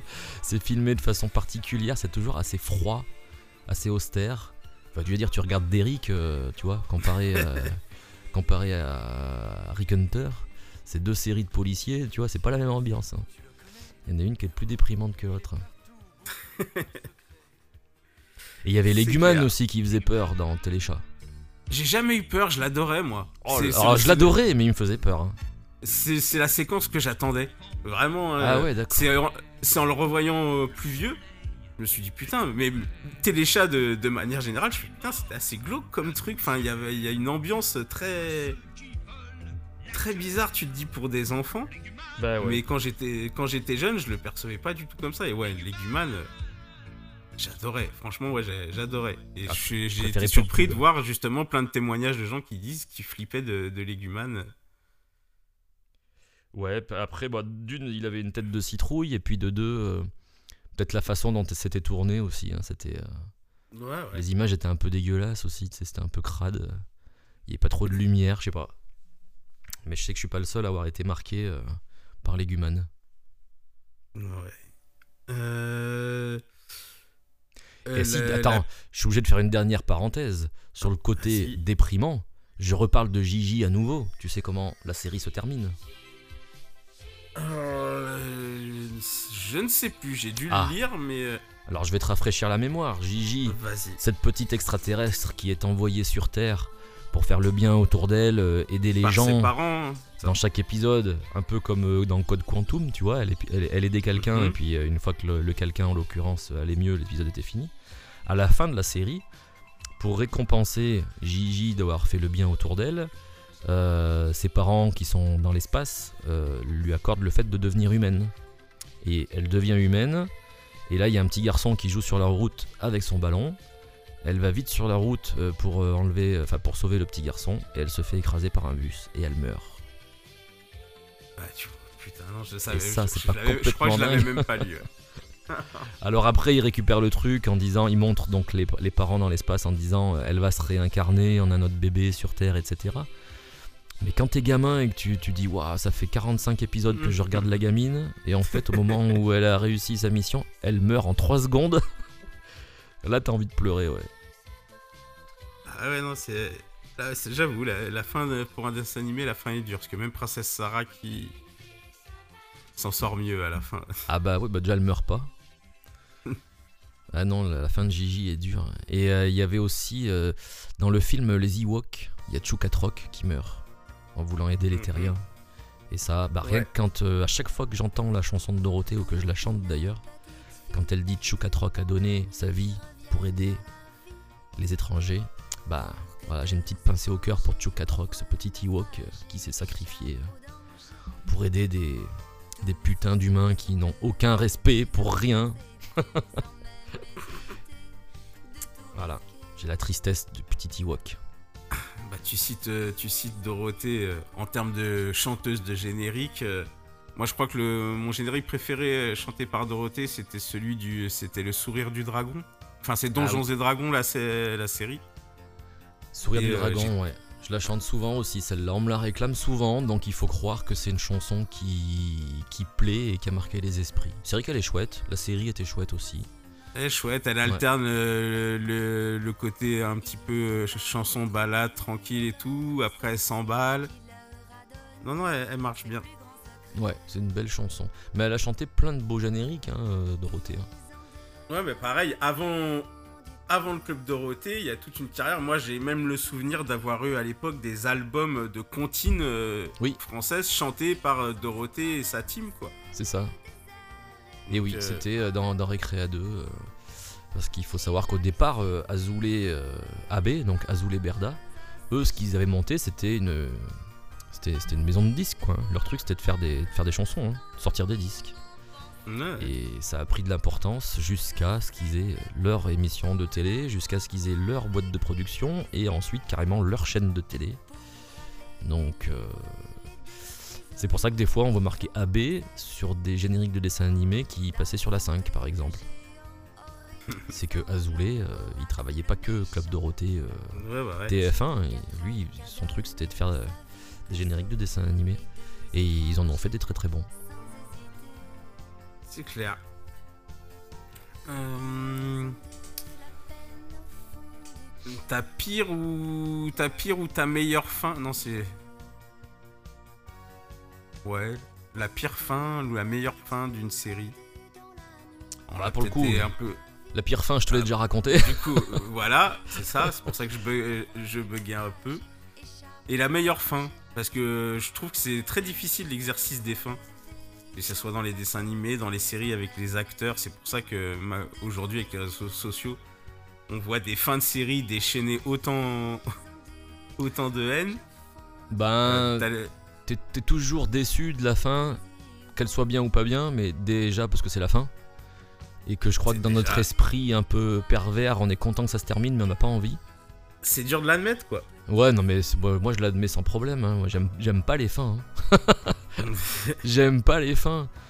Euh, parce que ça se finit jamais comme t'as envie.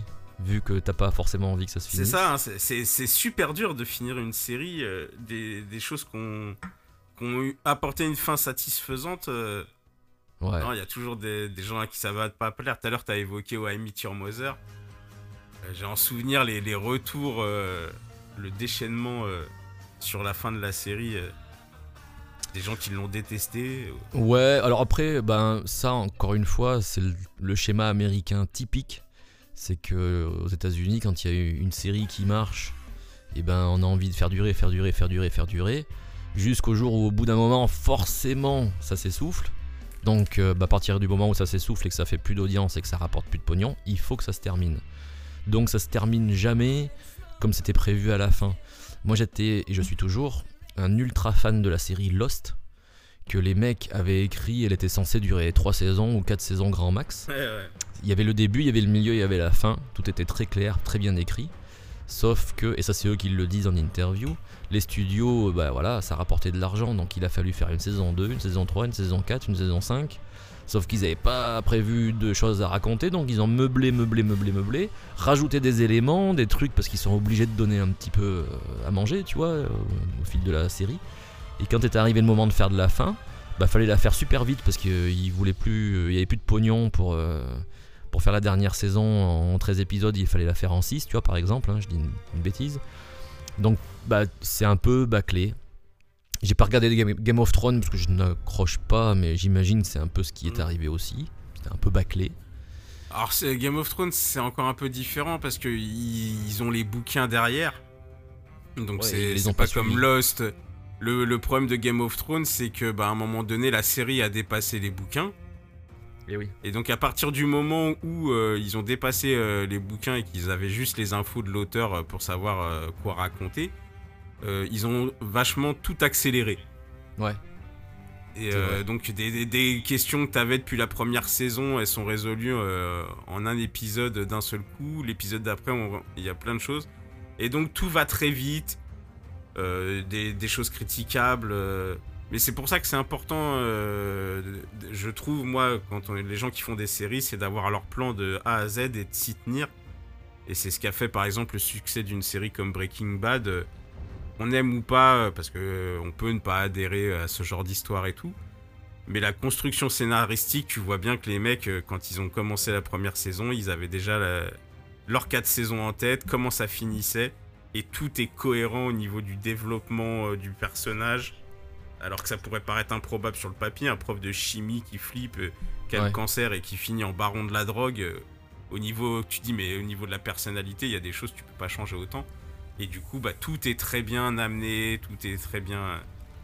Bah ça en général, toutes les, séries, ou presque en tout cas, quand elles sont écrites, euh, les, les créateurs imaginent un début, un milieu et une fin, et ils l'ont la fin. La difficulté, euh, c'est euh, bah, que derrière, ceux qui ont l'argent, c'est les diffuseurs, c'est la chaîne de télé, et eux, euh, bah, euh, si la série elle fait 4 saisons, euh, mais qu'au bout de la deuxième, ça fait des cartons, bah, ils vont en commander 6. Et toi, en tant que créateur, bah, si on te paye pour faire deux saisons de plus, elles n'étaient pas prévues, euh, bah tu les fais. Donc il y en a qui y arrivent très bien, il y en a qui y arrivent moins bien. A J'adore Walking de Dead par exemple. Bah Walking Dead, ils se sont complètement paumés en route, quoi. C'est euh, Ouais. tellement dommage. Ouais, je, je suis pas objectif sur Wa- Walking Dead. Ça, m'a, ça a tellement été énorme quand c'est arrivé que j'ai toujours été indulgent. Oh bah, été indulgent avec. Je le- reste aussi. Je dis juste que c'est dommage, d'autant que j'ai lu tous les comics aussi et que euh, et comme j'imagine euh, Game of Thrones, euh, s'ils avaient simplement suivi la narration du comics, bah voilà, il y avait une vraie série nickel avec un début, une fin. Bon, bah voilà, là la différence qui a qui, a foutu un peu le bazar, c'est ça, c'est que c'est que la chaîne a voulu faire durer, faire plus de saisons, et que la série a fini par aller plus vite que les BD, et qu'il a fallu meubler, et ils se sont, ils se sont un peu paumés euh, en cours de route, mais bon, voilà, avec les, les productions américaines, c'est assez, euh, c'est assez fréquent. Dans les dessins animés, on a eu ça aussi. hein. Tu prends Jace et les Conquérants de la Lumière, il n'y a pas de fin, par exemple. Bah non, Voilà, c'est parce super que frustrant. c'était, c'était un truc, ul- c'était marketing en fait, si mon souvenir est bon. On a Ah oui, fait la oui. série pour vendre les jouets, et comme les C'est jouets ça. se vendaient pas, on n'a pas fini la série. Exactement. Un peu comme Mask aussi, ça a été un peu, ça a été un peu le cas. Alors que si tu prends une production franco-japonaise, euh, Ulysse 31, par exemple, voilà, Ulysse 31, Mhm. il y a une saison de temps d'épisodes, il y a le début, il y a l'histoire, et il y a la fin. Et à la fin, tout est expliqué, et c'est Mhm. une super belle fin. Voilà, mais c'est c'est- c'est- c'est- c'est- c'est des Japonais, donc euh, enfin c'est des Français et des Japonais. Les Japonais travaillent pas comme les Américains. euh, Ah, c'est sûr. Voilà, c'est pas la même, euh, c'est pas la même culture. Ok, ok. Donc euh, là, on va finir par quelques petites questions qui sont plus des. Ah, on éteint l'alarme. Qui sont plus des questions euh, de... qui viennent des awards. Quelle série emmènerais-tu sur une île déserte si tu devais en emmener qu'une? Et bah Donc, C'est assez le- vicieux comme question parce que c'est pas forcément. Quand moi je me la suis posée, tu penses d'abord aux séries que tu kiffes, mais en fait, il faut se projeter plus loin. C'est-à-dire, il faut une série qu'on puisse supporter de revoir et revoir quand on n'a plus que ça. bah, c'est pour ça que pour Parce moi que- le choix est hyper facile, honnêtement. C'est une question très simple. Moi j'emmène Lost. Déjà parce que quitte à être Mhm. sur une île déserte, bah, autant regarder des gens qui sont sur une île déserte. Et Lost, c'est une série, à chaque fois que tu la regardes, tu comprends des choses euh, nouvelles, tu vois des choses euh, nouvelles. Donc euh, tu t'en lasses jamais. Et puis bon, elle est quand même longue, donc euh, elle t'occupe bien. C'est quoi, c'est 7 ou 8 saisons Lost? Euh, Il y a 6 saisons, je crois, mais c'est des, saisons. c'est des grandes saisons. hein. Il y a beaucoup d'épisodes. C'est des épisodes je de regarde 50 beaucoup de minutes. séries, mais Lost, j'ai jamais pu, jamais réussi. Franchement, je la trouve vraiment incroyable, moi, cette série. Il y a des moments de longueur au milieu, oui, il y a des imperfections, mais globalement, c'est une série exceptionnelle. Ouais, je sais, j'ai eu des longs débats sur. euh, parce que Ma vie est une série télé à l'origine est un groupe privé Facebook euh, où on, est, euh, on était en mode fan hardcore de séries à débattre tous les soirs, à faire des quiz en réel, enfin des réunions. Et donc, ouais, non, j'ai eu des grands débats sur Lost. Moi, je, non, je, je n'y arrive pas. C'est. Mais t'as- t'as déjà essayé ou pas du tout? J'ai dû essayer le premier épisode, j'ai eu plein d'a priori qui ont fait que après j'ai pas réussi à y aller. Et en fait, euh, comme je lisais beaucoup aussi à l'époque de magazines et tout sur, euh, sur le cinéma et les séries, quand j'ai commencé à avoir des, des, des retours avec des articles qui ont un peu confirmé, euh, et notamment ce problème d'un moment donné, on sait les mecs qui savent plus où ils vont, parce qu'on a rallongé la série et rallongé. C'est ce qui a fait que du coup j'ai jamais cherché à la rattraper derrière parce que ça confirmait tout ce que j'aime pas dans les séries. Et, euh, et donc voilà, donc euh, on verra un jour, mais j'ai tellement de séries en retard euh, pour être à la hauteur euh, de, de, de mes podcasts séries que non, Lost est loin dans la liste. Bon, bah j'espère que un jour tu t'y mettras alors. Mais je fais un peu figure d'ex- d'exception, je suis entouré de gens qui ont surkiffé Lost. Non, elle est vraiment exceptionnelle. Mais faut accrocher, c'est sûr. Non, mais c'est pas impossible. Tu sais, j'avais. Pendant longtemps, j'ai pas voulu aller sur Breaking Bad non plus. Euh, vraiment, euh, ça m'intéressait pas. J'avais pas envie de ça et tout. Et. Bah, le groupe dont je parle, c'était tellement haut euh, qu'à un moment donné, j'ai fait ce, qui est, ce qui est devenu le challenge du bâtard. c'est que je leur ai rien dit et j'ai bouffé la série en 5 jours. En Ah ouais. prenant des captures d'écran où euh, je parlais sur notre groupe Facebook où je disais mais jamais je regarderai votre série de merde et tout. Et alors que sur la photo on voit que sur un double écran. Et euh, je me levais les épisodes dans le train pour aller au taf les épisodes au travail dans ma trousse euh, le téléphone calé à bouffer des épisodes.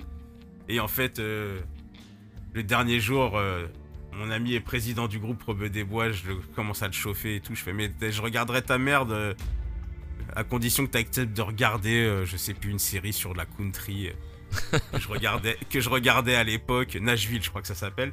Je fais, si tu regardes euh, Nashville, je regarde Breaking Bad. Il a dit, ok. Je fais, bah écoute, regarde Nashville parce que regarde, je t'envoie toutes les photos, je viens de finir Breaking Bad aujourd'hui.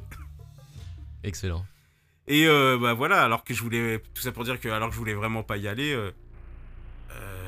la série, l'écriture de la série est incroyable. C'est vraiment, c'est vraiment incroyable. Donc, euh, Je connais ni l'un ni l'autre. Enfin, ni l'une ni l'autre. Ensuite, euh, donc euh, ouais, donc pour la, sé- la série, euh, parce que on peut être super fan d'une série qui est dramatique. Je pense que emmener que ça sur une île et regarder ça en boucle, non, il faut bien choisir sa, sa série. Ensuite, voilà, une, que- voilà, une question un peu plus. Alors, je sais pas si tu regardes beaucoup de séries avec des acteurs et tout ça aujourd'hui. Mais euh, penses-tu que la création est devenue plus intéressante dans les séries qu'au cinéma? Parce que moi, je suis quelqu'un qui a fait la bascule, qui était très ciné avant.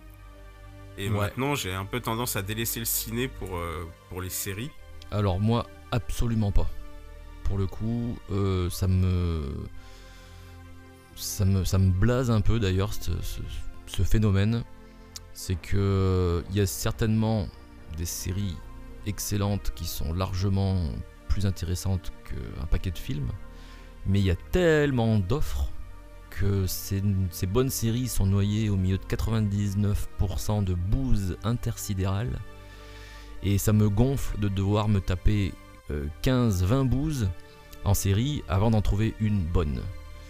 Et même quand on m'en conseille une, bah on n'a pas forcément les mêmes, euh, les mêmes attentes, les mêmes goûts ou quoi. Tu vois, moi je te dis que Lost par exemple, euh, c'est un incontournable. Mhm. Toi ça t'attire pas.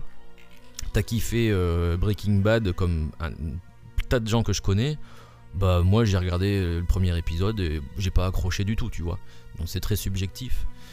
Euh, Alors moi, je l'ai pas kiffé. hein. Je, je lui reconnais, Ah, euh, je reconnais vraiment un talent dans l'écriture et tout. Après, si j'avais pas eu le défi, j'aurais, j'aurais pas, j'aurais pas forcé pas sur. euh, Ouais, voilà. L'histoire m'intéressait pas. Le concept de base euh, ne me branchait pas plus que ça et j'ai pas changé d'avis là-dessus. C'est vraiment sur la qualité de, de l'écriture pour, euh, pour Breaking Bad. Écoute- Mais t'as tout, t'as tout à fait raison et c'est pour ça que nous, on a fait monter notre podcast de séries où on est au minimum deux. Avec, euh, il y a beaucoup de séries sur lesquelles on se rejoint, mais des fois, il y a des trucs où on est radicalement opposés et ça, Ouais. C'est, la, perce- la perception différente des gens et c'est, pour ça qu'il faut essayer d'amener un maximum d'avis. euh, Je, je, reste quand vois, même mais je vois, euh, je vois ce que tu dis sur. euh, il faut savoir trouver euh, ce qui est bon dans, dans l'offre parce qu'elle est tellement, tellement énorme. Ouais, et puis c'est pas Hmm. toujours justifié le format série. C'est pour ça que je reste quand même bien plus attaché au cinéma.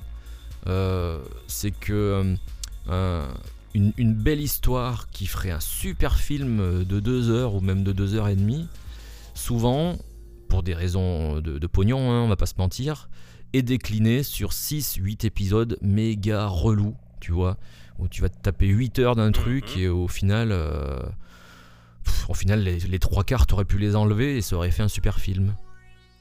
Euh, bon, voilà, moi, c'est- mon point de vue. J'aime pas perdre du, du temps. On n'a on a pas beaucoup du temps. On a tellement de choses à regarder. Moi, j'aime bien aller euh, à l'essentiel. Et je préfère voir un bon film euh, de deux heures que de regarder une mauvaise série euh, de, de je sais pas combien d'épisodes où, in fine, au bout des 25 épisodes, oui, l'histoire est sympa, le personnage est sympa, mais au milieu, qu'est-ce que c'était relou, quoi. Enfin, tu vois, t'as l'impression que le truc il rame à mort, que c'est interminable. C'est, je, voilà, j'aime pas, j'aime pas perdre mon temps, donc euh, je préfère, euh, je préfère perdre deux heures devant un mauvais film que de perdre deux semaines devant une mauvaise série. Oui, ça c'est sûr. Moi après j'ai pris le truc un peu dans le sens inverse, c'est-à-dire que j'ai souvent été frustré par exemple sur euh, des bouquins que j'avais pu lire et que j'ai vu ensuite adaptés adaptés en film parce que c'est tu peux jamais être satisfait quand t'as lu un bouquin, un film c'est deux heures, c'est trop condensé. Et je me suis rendu compte par exemple que bah, des adaptations se portaient euh, enfin ça marchait vachement plus en série parce que sur euh, même si c'est qu'une saison, t'as le temps réellement de développer euh, un maximum de choses que t'as dans le bouquin et t'as pas du coup après cette frustration de dire mais Alors j'ai là, oui, l'impression qu'il manque les, les trois quarts des choses.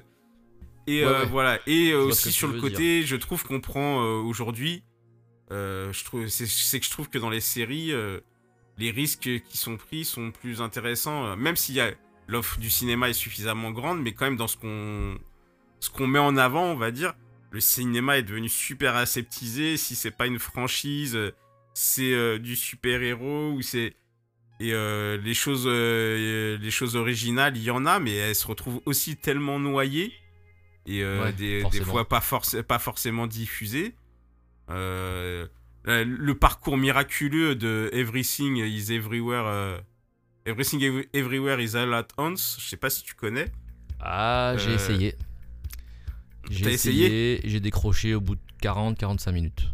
Mm, C'était. Non, pas accroché Ce du que tout. je veux dire, c'est incroyable par rapport au genre de film que c'est, comment il est passé inaperçu, très peu sorti. que le truc finisse à cartonner aux Oscars. Euh, qu'on accroche ou pas au film, la, la trajectoire du film par rapport à ce qu'il est, je la, je la trouve, euh, je la trouve assez incroyable parce que il est passé de même pas diffusé dans les salles françaises, c'est un truc qui a cartonné par le bouche à oreille et Ouais. qui a réussi à surpasser ça. Mais voilà, si tu regardes, euh, tu vas dans les cinémas maintenant, euh, 90% des cinémas euh, sont des, mu- des multiplex euh, et donc qui ont tous la, la même offre. euh, Oui, c'est vrai. C'est devenu. donc euh, voilà, moi je sais, ainsi j'ai délaissé un peu les salles de cinéma où j'y vais maintenant vraiment uniquement pour voir des films que- où je me dis euh, visuellement il faut que ça soit vu dans une salle de, cinéma. Bah écoute, tu sais, euh, pour euh, remédier à ça, j'ai trouvé une solution. Je ne vais plus au cinéma, je me suis acheté un vidéoprojecteur et je me fais mon cinéma chez moi. Et franchement, C'est sur ma shortlist. ouais. bah franchement, il n'y a pas photo, je préfère payer euh, 15 balles une place de cinéma. Bon, déjà, ok, pourquoi pas. Tu t'installes, tu te payes 20 minutes de pub. Alors s'il y a bien un truc que je ne supporte pas à notre époque, c'est le, le, le- le surgavage de publicité. Donc en plus de payer 15 balles pour qu'on me- qu'on m'impose ça, ça, me- ça me gonfle. Et, et comme tu le dis, ben, tu as 30 cinémas dans ton département, ils passent tous les 30, enfin les 30 cinémas passent les mêmes films. Euh, donc bah, tu te dis à la rigueur, euh, oui, autant que je le regarde chez moi quoi. Et c'est ce que je fais depuis, euh, en- franchement, en, allez, en ces 5 dernières années, si j'ai vu 10 films au cinéma, c'est le bout du monde. Parce que, parce que ça me gonfle, parce que, ouais, voilà, c'est... Ouais, je suis, je suis un peu pareil. Et, et pour revenir sur les séries, tu vois, bah récemment, j'ai même annulé mon abonnement à Netflix parce que j'en avais marre de me taper, comme je te le disais tout à l'heure, euh, 20 séries avant d'en trouver une cool, quoi. Donc, Ah, euh, surtout, sur, surtout, surtout sur Ne- Netflix. oui, bah Euh, ouais, ça, euh, là aussi c'est du Non, si, si je peux donner euh, une orientation euh, en termes de plateforme, euh, en termes de séries, ce que fait, euh, ce que fait Apple Plus est, assez intéressant au niveau de ce qu'ils offrent. Bon bah j'irai voir. Vois, on, on entend moins parler de- d'eux parce que c'est Netflix qui domine euh, le tout. Et Prime Mais euh, et Prime, mais Prime c'est déjà, je trouve que c'est un petit peu mieux que Ne- Netflix, euh, pareil dans, dans les trucs. qu'ils Ah, honnêtement, fut, fut un temps, euh, j'ai eu les deux et euh, pas longtemps parce qu'en fait j'ai remarqué que je, je dis, je dis ça au pif, mais genre les trois quarts de ce qu'il y a sur Netflix, c'était sur Prime. En gros, tout ce qu'il y a sur Netflix qui n'est pas produit par Netflix, c'est aussi sur Prime. Donc euh, Mm. les, les mêmes films et en plus, Ah mais quand, quand je dis Prime, je parle au niveau des productions qu'ils font, c'est-à-dire par rapport aux productions vraiment produites par Netflix. ouais, Euh, bah, Prime, euh, Prime, il y a un, truc euh, comme The, The, The Eye in the Man Castle, qui Ouais. est une adaptation de, dans- de Philippe euh, sur un, les années 60 dystopique dans un monde où Hitler aurait gagné la guerre avec les Japonais, tout ça. Ah oui, j'ai entendu Et, parler de ça. Ouais.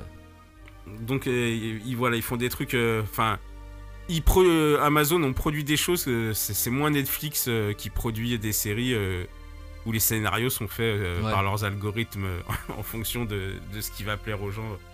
Il y a un petit peu moins ça. Et Apple TV euh, plus, ouais, ils ont des trucs plus plus intéressants. Si un jour tu dois voir. t'essayer. J'irai voir. Je, je je retiens tes, tes conseils. Peut-être que tu vas me réconcilier avec les plateformes de streaming. Mais je t'avoue que ces derniers temps, j'étais plus en mode euh, euh, acheter des DVD, des Blu-ray sur les brocantes et les regarder euh, sur mon vidéo proche. des trucs qui, qui ont quelques années, mais qui justement, je sais que ils, sont, ils sont de qualité parce qu'ils ont, ils ont déjà du vécu. C'est pas le tout dernier truc qui vient de sortir qui est à la mode et puis qui dans 3 ans on sera nul parce que il tombe dans le cliché de, de faire des trucs de la quantité au lieu de la qualité. Ouais, je sais ce que tu veux dire. Tu vois ce que je veux dire Et puis euh, et puis voilà, puisque ça me fait marrer aussi que c'est mon c'est mon petit plaisir à moi de, de pouvoir me regarder euh, Retour vers le futur ou SOS fantôme euh, chez moi sur sur grand écran, tu vois, ou les Goonies. Euh, ça je m'en lasse pas. Ouais, SOS Fantôme, peut-être un des films que j'ai le dont j'ai le plus saigné la VHS quand j'étais jeune.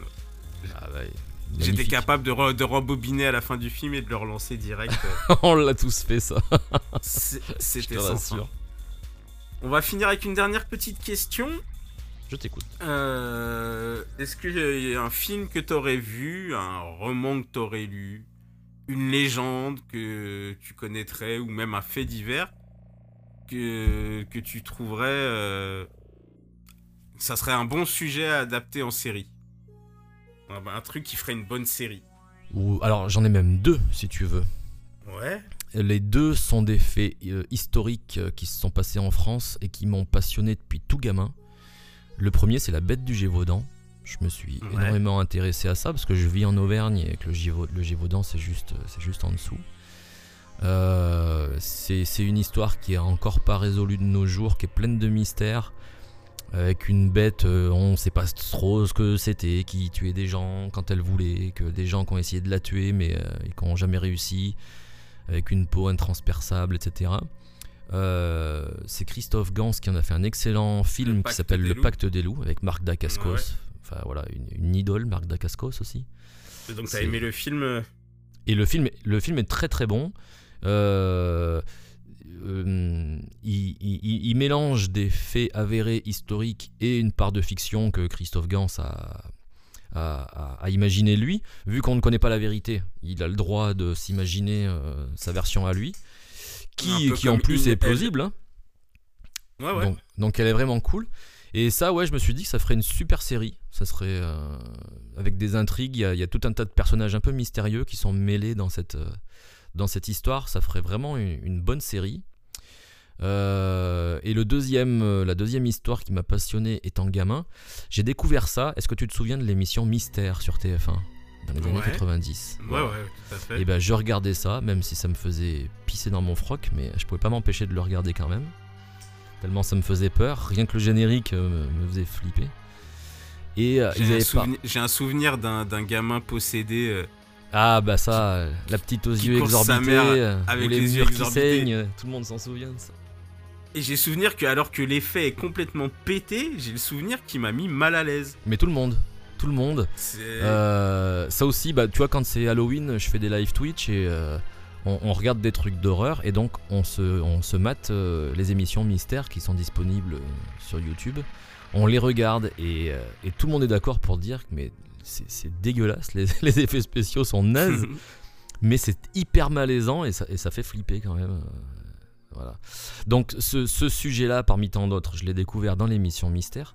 C'est l'histoire du curé de Rennes-le-Château. C'est une toute petite commune euh, vers Carcassonne, dans l'Aude, dans le sud de la France, Mhm. euh, d'un curé qui arrive à la fin des années 1800 euh, dans, dans ce village. Euh, il arrive, l'égli- l'église est toute pétée, le toit est percé, euh, il y a trois habitants et demi, euh, c'est la misère. Et un jour, en rénovant l'église, il va trouver quelque chose, des parchemins codés. il va se mettre à parcourir la région. C'est passé dans Mystère, ça? Pardon? C'est passé dans Mystère, cette histoire-là? Ah oui, c'est passé dans Mystère, ouais, ouais. Et, euh, et, et du jour au lendemain, au fil des années, il va devenir mais carrément millionnaire. Il va dépenser des tonnes et des tonnes d'argent. Donc bien évidemment, Mhm. il refait l'église, il construit une villa, il construit une tour. Il amène l'eau courante au village, il fait goudronner la route. Euh, il a une serre avec des perroquets, des singes. Il fait venir des ducs, des, des rois, euh, des ministres chez lui. Et encore une fois, à l'heure actuelle, on ne sait pas concrètement est-ce qu'il a trouvé un trésor, est-ce qu'il a, est-ce qu'il a trouvé des documents trouvé secrets, est-ce que le secret des Templiers? Voilà, il y a plein, plein, plein de, de- Si je dis pas de bêtises, c'est l'abbé Saunière. c'est la Bessonnière, c'est exactement ça. Et pour ceux Ouais. qui euh, connaissent ce film, c'est l'histoire qui a inspiré Da Vinci Code. Exactement. C'est pour Voilà. ça que je connaissais l'histoire, j'ai- je m'étais renseigné dessus. Que J'avais lu Da Vinci Code avant, avant que ça devienne un phénomène. Ouais. Donc j'avais bien aimé le bouquin et ça m'avait donné envie de me renseigner sur des trucs. Et j'avais lu toute cette histoire-là de cet abbé euh, qui devient riche, qui notamment euh, fait construire des, des petites sculptures de diable euh, dans, dans son église. euh, qui, qui interroge, qui il a apparemment fait des allers-retours au, au Vatican à ce moment-là. Et donc, ouais, à Paris aussi. Il a beaucoup voyagé dans l'église, mais il y a, bah, voilà, il y a un diable dans l'église, donc déjà tu te dis attends le mec, euh, il a rénové son église, le curé il met un diable dans l'église. T'en as, t'en as déjà vu toi des, qui des porte, euh, qui porte le comment ça s'appelle euh, le bénitoire. Le, le Bénitier. ouais. Le bénitier, il y a et si tu regardes vers vers l'autel, il y a deux enfants Jésus face à face. Tu, donc tu dis, il y en a un, c'est Jésus, mais l'autre c'est qui? Et en fait, bah, tout est codé dans son église. Euh, Enfin voilà, je peux, je peux pas. Là, il y en aurait pour des heures à t'en parler. Ouais, mais- ouais, c'est clair. ouais. mais tout est codé, c'est un truc incroyable. C'est vraiment, il y a des sociétés secrètes qui sont mêlées à ça. Il y a eu des meurtres. Il y a un des abbés, euh, parce qu'ils étaient trois curés à l'époque, Rennes-le-Château, Rennes-les-Bains et Custossa. Et les trois curés étaient réputés pour bosser ensemble. Et il y en a un des trois qui est retrouvé assassiné dans, dans, sa, dans, sa- dans, son- dans ses appartements, alors que sa porte n'était pas fracturée et qu'il avait installé un petit système de sécurité avec une clochette qui n'avait pas retenti non plus. Donc ça veut dire que celui qui l'a assassiné euh, le connaissait et qu'il n'a rien volé dans sa maison à part euh, une- une- un petit cartable, une petite sacoche qui a été fracturée et il manque un document dedans. Tu vois, il y a du pognon partout, personne n'a touché le pognon. Ouais, ouais. Il manque juste ce document. Donc c'est euh, voilà, c'est plein de suspense, c'est plein de d'interrogations. Il y a même des des rapports ouais aux Templiers, à l'alchimie, à la à la descendance de Jésus-Christ. Enfin voilà, Ouais, c'est génial comme Ouais. histoire, c'est hyper riche C'est vrai que ça ferait une putain de série. ouais. et ça ferait une méga série quoi. On pourrait. Une grosse série à la française avec euh, des, des origines françaises. C'est ça, et puis en plus, tu peux partir dans tous les sens parce que euh, il y, a- il y a tellement de théories sur cette histoire-là que bah, selon le ton que tu veux donner à ta série, tu peux très bien dire qu'il a juste trouvé un trésor, tu vois, et puis ça s'arrête là. Tu peux dire qu'il a trouvé des documents qui concernent la descendance de Jésus-Christ et qu'il les a, euh, il les a négociés avec le Vatican, par exemple. Ça remet en cause toute la chrétienté, tout le, tout le catholicisme. Toute cette religion est, est remise en cause. Tu peux dire que c'est parce qu'il y a des sociétés secrètes, euh, euh, les, les francs-maçons, tout ça, et là tu Mm. pars dans un truc un peu, euh, un peu mystérieux. euh. Il y en a qui parlent d'alchimie aussi, qu'il a trouvé un secret, des, des souterrains. Il a trouvé, il y en a qui disent qu'il a trouvé un souterrain qui mène dans un, un monde comme les mondes engloutis en fait, hein, où il y a un monde sous le monde. Euh, non, il, y a, il y a le pic de Bugarak qui est une, une montagne là-bas dans le coin et qui est réputée pour avoir un magnétisme un peu Mm. spécial Ouais, exact, où ouais. Certains promeneurs disent qu'ils entendent des bruits de moteurs sous la terre, donc il y aurait peut-être une base euh, secrète euh, sous, ce, sous cette montagne. Enfin, tu vois, il y a, il y a des, des milliards de possibilités pour raconter cette histoire. Euh, et qui en plus pourraient toutes être euh, cohérentes les unes aux autres. Donc, euh, ouais, vraiment, il y a de quoi faire. Ouais, bah, très très bon choix, écoute. hein. Pour avoir euh, m'être un peu renseigné à l'époque, euh, ouais, tu m'as ravivé tout ça et, et je suis entièrement d'accord que ça ferait une, une super série. Cool. Et bah écoute, c'était c'était super cool. Pour finir, euh, est-ce que t'as une actu ou est-ce qu'on peut te retrouver? Alors bah, l'actu, c'est que là en ce moment, je tourne beaucoup en solo euh, dans les conventions, tous les, tous les week-ends. Donc si vous avez une convention geek proche de chez vous, il y a des chances que vous puissiez me voir sur scène. Parallèlement, je travaille avec Astéro H sur le nouveau spectacle qui va démarrer euh, à, la rentrée 2023. Donc là, ça sera dans les salles de spectacle partout en France également. On vient de sortir notre tout nouveau clip qui s'appelle Le Retour de Goldorak. Euh, donc on a fait la reprise du générique euh, Goldorak Go là, de Bernard Minet. Parce que, ah, donc Astéro H, c'est vrai que j'en ai pas parlé, c'est pas juste un groupe de musique où, on joue en version rock euh, générique euh, TV, c'est aussi un multivers. Euh, on est des pirates de l'espace, l'Astéro H c'est notre vaisseau spatial qu'on a volé au gouvernement terrien, puisque le gouvernement terrien veut interdire l'amusement auprès de son peuple. Et nous, on est là justement, on, on- on s'échappe auprès de notre vaisseau pour aller à droite, à gauche, faire marrer les gens, et on est recherché par le gouvernement. On vit des histoires dans la galaxie, on essaye de révéler des secrets que le gouvernement terrien veut cacher au peuple. Euh, donc il y a un mélange. En, fait, on a créé notre propre, notre propre série euh, avec nos personnages, nos intrigues, pour raconter euh, les histoires des autres séries dont on chante les génériques. Et donc là, le clip de Goldorak qu'on a fait, c'est l'histoire de, de Z le Rouge qui, est, dans- qui fait une mission de reconnaissance avec sa, petite navette euh, personnelle qui se crache sur une planète inconnue. Il n'a aucun moyen de joindre ses copains de l'Astéro pour venir le chercher. Il est blessé. Il va probablement mourir au milieu de la jungle. Et là, une jeune indigène euh, lui donne une carte qui va lui permettre de retrouver euh, une ancienne idole légendaire qui est sur cette planète et qui est Goldorak, le vrai Goldorak. Donc Z le Rouge va se mettre en quête de retrouver Goldorak et grâce à lui, euh, il pourra émettre un signal et, et retrouver euh, ses camarades de l'Astéro H. Et on a tourné ça euh, euh, dans une ville qui s'appelle Thiers, dans le Puy-de-Dôme, où trône un vrai Goldorak en métal de 7 mètres de haut à l'entrée de, de la ville et que n'importe qui peut venir, euh, peut venir admirer et prendre en photo. 7 mètres de haut. Ouais, c'est une société de métallerie qui s'appelle Faire ou Refaire. Donc je pense qu'au départ, ils fabriquent, je sais pas moi, des escaliers, des portails, des choses comme ça, des portes. Et, euh, et un jour, pour faire un, un petit coup de com', ils ont fabriqué un Goldorak euh, et ils l'ont mis sur, la, sur le rond-point à l'entrée de la ville en disant ça fera un petit coup de pub. le Goldorak était censé rester deux semaines et ça doit faire genre 5 ans qu'il est là maintenant. Parce que personne veut qu'il s'en aille. Tout le monde veut qu'il reste. Et il y a des gens qui, qui traversent la France pour venir voir le Goldorak à Thiers. Ouais, ça m'étonne pas, ouais. Et on peut te retrouver euh, sur. euh, donc, t'es sur TikTok. Donc, à, Ouais. à Z, Z le Rouge. Alors, il y, a- il y a les deux. En fait, chaque réseau, il y a soit Z le Rouge, où là, c'est mes trucs un peu perso, bah, comme tu as découvert toi, où je montre mes jouets, je montre mes programmes TV d'époque. Euh, Mais allez Euh. voir sa collègue, hein, elle est incroyable. Merci, c'est sympa. J'avais Euh. oublié les jeux de société en, euh, de la taille d'une cassette audio, là, tu m'as rappelé Les ça. astuces, les astuces, il y en a plein qui ont, ont oublié et pourtant ça avait cartonné. Et alors là justement, j'ai envie de me lancer dans un petit délire parce que TikTok, moi j'ai fait ça pour m'amuser au départ. Et en fait, bah comme toi, je vois que j'ai accroché plein de gens euh, qui sont qui sont demandeurs de ça, de, de- de se faire euh, de se faire réveiller des souvenirs. Donc euh, je projette là de faire ça sur YouTube maintenant et d'appeler ça les souvenirs avec un Z comme Z quoi. Mhm.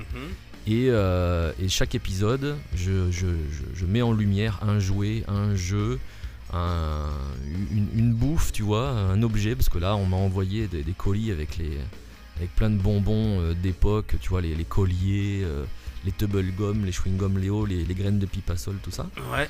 Mais aussi, bah ouais, des jeux de société. J'avais envie de parler de l'île infernale, de Hero Quest, du manoir hanté, euh, Excellence, euh, tout ça, tous ces, tous ces vieux jeux de société qu'on a, qu'on a adorés. Les- Ou J'ai eu des- les maîtres des- de l'univers. Bah voilà, les maîtres de l'univers, évidemment, forcément. Parler des jouets, parler de, de, de- des 45 tours. euh. Donc c'est un projet voilà, que j'ai euh, sur, sur YouTube et que j'espère pouvoir lancer très prochainement, là, dès que dès qu'au niveau concert ça va se calmer un petit peu. Je vais faire ça. Donc ça c'est sur mes réseaux perso où je partage mes, souvenirs.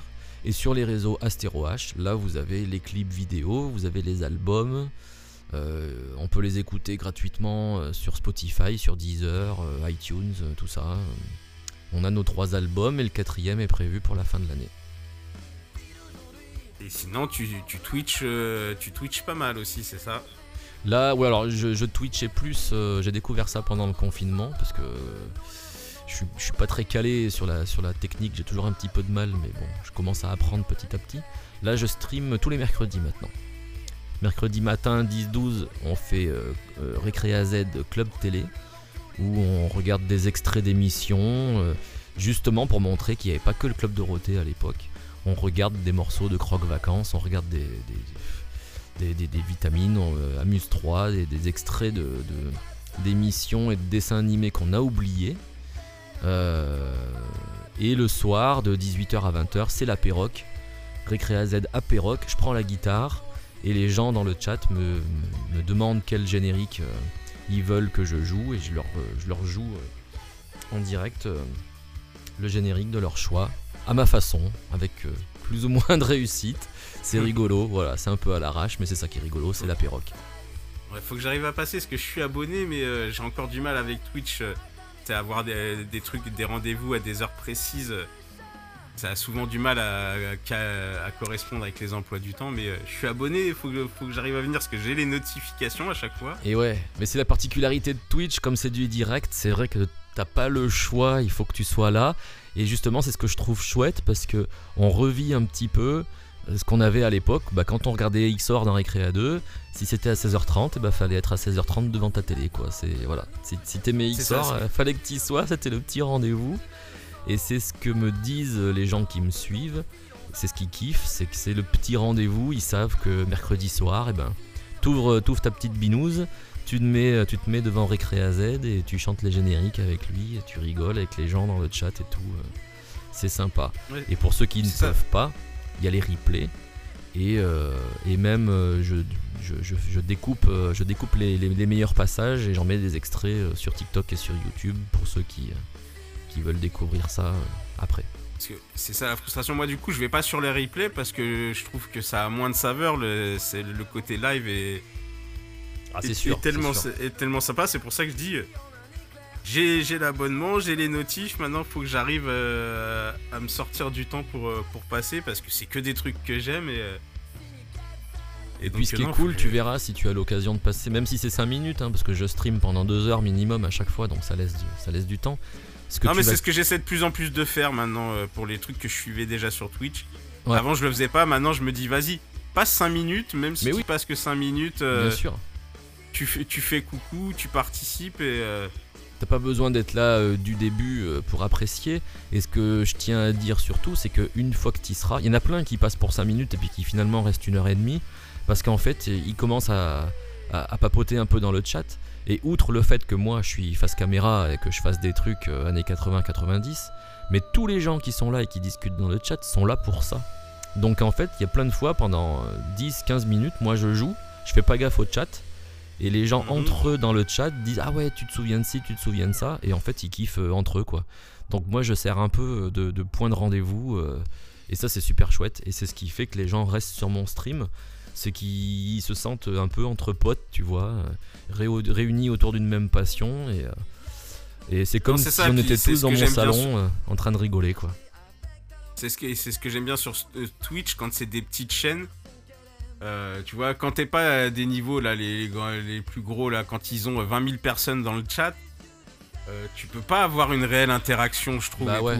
C'est clair. Alors que parce que pareil, je suis beaucoup des gens euh, qui font des qui sont des proches dans les podcasts, qui font des, des gros podcasts sur sur le cinéma. Je vais je les big up au passage, je vais HSC Canapé. Et donc il y en a un maintenant qui fait qui commence à vouloir faire des trucs sur sur Twitch, il fait des soirées bourrines où euh, il diffuse un, bon nanar, une bonne série B. Et euh, voilà, on est on a dû être au max euh, allez 35 euh, 40. Donc euh, du coup tous les échanges des gens qui regardent, ils sont ils sont lus, il y a, de l'interaction. C'est vrai, c'est vraiment le plus le plus kiffant. Malheureusement, j'ai envie de dire, vaut mieux être présent sur les chaînes des gens quand ils n'ont pas encore beaucoup de gens qui, qui les suivent que, que d'attendre qu'il y ait beaucoup trop de monde parce que là, du coup, l'interaction, vous l'aurez beaucoup moins. Donc c'est quand, euh, quand C'est encore un- de façon assez intime, c'est là où ça vaut le plus le coup d'y aller. Donc faut que je vienne avant que tu sois trop connu et qu'il y ait trop de monde dans notre chat. euh. Ouais, alors, sachant que moi, le stream, c'est vraiment un petit truc que je fais à côté. Tu vois, je suis pas streamer. J'ai pas pour objectif d'être euh, streamer professionnel. C'est pas mon métier. Mon métier, c'est la Ouais, scène. ouais. Mon métier, c'est d'être au plus proche des gens. Ce que j'aime, c'est les rencontrer. C'est pour ça que je fais beaucoup de conventions. C'est que, ok, je fais mon concert. Mais après, pendant deux heures, trois heures, je suis en dédicace. Je fais des photos, je discute avec les gens. euh, ils m'expliquent euh, que, tiens, tel ou tel générique, ils aiment bien. Et moi, c'est ça que j'aime, c'est l'interac- l'interaction avec le public, c'est discuter avec les gens. Et c'est pour ça que je stream, c'est euh, bah, pour ceux que je ne peux pas rencontrer en physique à tel ou tel endroit de France. Et ben au moins, je peux pas papoter un petit peu avec eux euh, en, virtuel. Et euh, voilà, donc, enfin non, moi je veux, garder cet aspect-là euh, du, du- stream où, on se connaît quasiment tous, ou du moins on a l'impression de se connaître et, et on partage la passion, on discute. C'est voilà, c'est une petite cour de récréation pour moi mes streams. C'est absolument pas un objectif professionnel. Je comprends tout à fait ce que tu veux dire, vu que c'est la raison qui fait que tu, tu es là aujourd'hui. C'est que moi, je suis tombé sur les vidéos et euh, il y a tellement de frustration de pas pouvoir échanger avec toi sur ce que je voyais. Je me suis dit non, mais euh, je me suis rappelé qu'on avait un podcast. Je me suis dit, mais faut, faut, faut que je l'invite à un moment donné dans une des deux émissions. Parce que euh, c'est trop intéressant, il y a tellement de choses à dire, et là on a fait qu'effleurer tout, tout ce dont on pourrait parler. Ah bah là, ouais, c'est clair. Là, tu on vois, si, euh, très mainstream. si un jour, euh, si un jour je sors du format des séries télé, comme je songe à le faire peut-être plus tard et à agrandir le truc, je me dis que tu vois un podcast où bah, vraiment on parle un podcast, on parle vraiment que de jouets dans un podcast par exemple de l'époque. Mais moi je suis partant à 200%.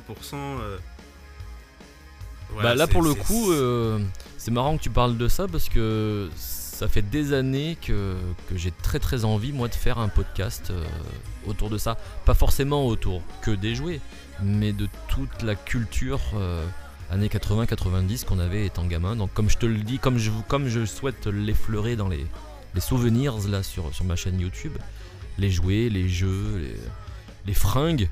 J'ai retrouvé un t-shirt Waikiki. Tu vois, tout le monde à l'époque avait son t-shirt Waikiki. Ouais, Kiki, C'est tombé dans l'oubli, mais quand tu remontes le petit singe, tout le monde se dit Waouh, mais moi j'en avais un, il était vert fluo, comme ci, comme ça. Et, euh, et, euh, et podcast, je suis très très client euh, des, des podcasts, j'en écoute beaucoup, j'adore ça. Comme je suis beaucoup sur la route. Et, euh, et j'adorerais, moi, animer un podcast, ou du moins participer à un podcast de façon un peu régulière pour parler de ce genre de choses. Et que ce soit vraiment le but du jeu de réveiller du souvenir. Là, on a parlé des cités d'or, on a parlé de, de, de, de Goldorak et tout ça. Ça, c'est comme tu dis, c'est dans la mémoire collective. Moi, ce que j'aime, comme tout à l'heure quand je t'ai parlé de Silas, c'est d'aller Mhm. chercher des trucs que t'as oubliés, comme les astuces-jeux. Euh, tu l'as oublié. Ce que j'aime, moi, c'est c'est ra- raviver le souvenir euh, dans la tête des gens. Parce que euh, forcément, quand tu ravives un souvenir, chez n'importe quelle personne, ça te ramène à un instant précis de ta vie. Euh, quand Mhm. tu sens telle odeur, que tu écoutes tel son, que tu vois tel objet, euh, tu te souviens, ah ouais, je me souviens, ça te ramène euh, chez mamie un dimanche matin quand tu mangeais ta ça. tartine et ton benko. Ouais. Euh, et ça te provoque tout de suite une sensation, une sensation de bien-être. Bah voilà, moi mon, mon objectif dans la vie, à travers mes chansons, à travers mes vidéos, mes streams, c'est bah, de provoquer ça chez les gens, de les ramener, les faire voyager dans leur propre vie, tu vois, dans leur propre tête, où ça les ramène à un moment, euh, un moment précieux qu'ils avaient peut-être oublié. Et ils me disent, bah merci Z, grâce à toi, je me suis remémoré ce truc-là. Et là, pour moi, ça c'est la plus belle des récompenses. Eh ouais, tout à fait. Bah écoute, euh, tout ce que tu dis là, rien de presse, hein, mais si je peux éventuellement t'aider à te mettre le pied à l'étrier, euh, si dans le temps, euh, parce que comme j'ai dit, rien de presse, je crois que la première fois que je t'ai contacté, c'est il y a, il y a plus de six mois. où Oui, c'est euh, la grosse difficulté, c'est que quand tu fais des concerts, t'es beaucoup sur la route et. euh, et Non, mais j'ai même pas essayé. Je t'avais, contacté savoir si ça t'intéressait. Et je t'avais dit, je reviendrai vers toi le jour où j'aurai le truc à te proposer. Il s'est bien passé six mois, donc rien de presse. Mais effectivement, Ah oui. si, si ça te tente, euh, euh, dans quelques mois, on peut, on peut rediscuter de ça et peut-être, euh, peut-être monter un premier podcast, euh, en faire une série, ou alors toi, que ça soit le pied pour te lancer après et faire ton truc de son- côté. Mais sache que moi, euh, ça, se ferait ça me ferait plaisir de faire partie de l'aventure, même si je peux aider, je sais pas, même à monter le premier truc que tu fais, parce que je sais que le travail de montage de podcast, euh, c'est c'est quand même un truc qui peut prendre du temps. euh. J'ai des podcasts où je- si je mets pas entre 8 et 10 heures à les monter. Ouais, je- ouais. Donc, Je- euh, donc voilà, sache que. Mais, mais grave, ce- moi je suis chaud. Hein. De toute façon. Ce dont euh, t'as parlé, c'est pas tombé dans l'oreille d'un sourd. Maintenant, on Ok, sait très bien bah, qu'il y, a les ré- y a les réalités des plannings, aussi bien toi C'est que ça. moi. Donc, faut jamais faire des plans sur la comète. Vous attendez pas à ce que dans deux mois, on vous sorte le podcast Z Rouge. 14 épisodes. Non, mais euh, la petite graine est semée. On verra euh, quelle jolie fleur elle nous réserve. Je suis un yes man, moi. hein, tu sais, j'ai toujours tendance à, à, à être à l'affût, à prendre n'importe quelle euh, expérience. du moment qu'il y a de la passion derrière, qu'il y a de l'envie, qu'il y a, de la- qu'il y a du, il y a du positif, tu vois, de la bienveillance. Euh, je suis un yes man, j'ai- j'aime bien dire oui à toute opportunité en me disant euh, on verra bien où ça me mène. Et jusqu'à présent, bah écoute, tu vois, les opportunités m'ont plutôt souri puisque euh, J'ai pu faire de, de- la musique que j'aime, des génériques de dessins animés, mon métier. J'ai pu rencontrer des acteurs et des chanteurs incroyables. J'ai été invité chez Jackie deux fois dans son émission, qui lui-même m'a conduit à participer deux fois au Mystère de l'amour. Euh, parce que j'ai tourné une fois avec Béné récemment, mais j'ai tourné avec Cricri aussi l'année dernière. Ok. Euh, donc euh, voilà, je me dis, moi je, je prends tout ce, que, tout ce que la vie a à me donner, j'essaye de lui donner le maximum de ce que je peux. Donc voilà, la petite graine est semée, et mon cher Fidel Gas, euh, qui sait, qui sait de quoi demain est fait. Le premier, le premier des deux qui un jour a une idée un peu plus structurée d'un podcast à soumettre, il envoie un message à l'autre et puis on voit à ce moment-là si, euh, si les planètes s'alignent. Et ben écoute, on y croit, on y croit. Ok, bah écoute, c'était super. J'espère que t'as passé un bon moment. Bah Euh, grave de bon carrément, ma- tu vois, j'avais pas beaucoup de, de temps bon et puis finalement je l'ai pris, comme quoi, euh, quand on est bien, on fait pas gaffe à l'heure. hein. Voilà, donc j'espère aussi que les gens qui nous écoutent, euh, j'espère que ça leur aura plu. N'hésitez pas à faire des retours, hein, c'est que le deuxième épisode euh, de ce format-là, donc euh, n'hésitez pas à dire ce que vous en pensez, ce qui vous a plu, ce qui- ce qu'il faudrait peut-être corriger. Et n'hésitez pas à partager si vous voulez donner de la force. Portez-vous bien, euh, je te souhaite une bonne fin de journée, encore merci d'être euh, d'être venu. euh, Bah, pour merci à toi pour l'invitation. Questionnaire du bâtard. Merci. Et, euh, un plaisir. Et voilà, et amour sur vous à tous et peace. Salutations, camarades pirates de l'espace. Ici Cobra, qui vous parle à bord de l'astéro H. Avec le capitaine Z le Rouge, nous avons mis le cap sur une galaxie proche de la vôtre pour accomplir une mission secrète de la plus haute importance.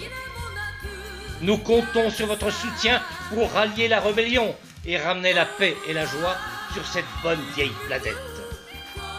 Rejoignez la piraterie et à nos côtés, défendez la plus noble des causes, l'amour.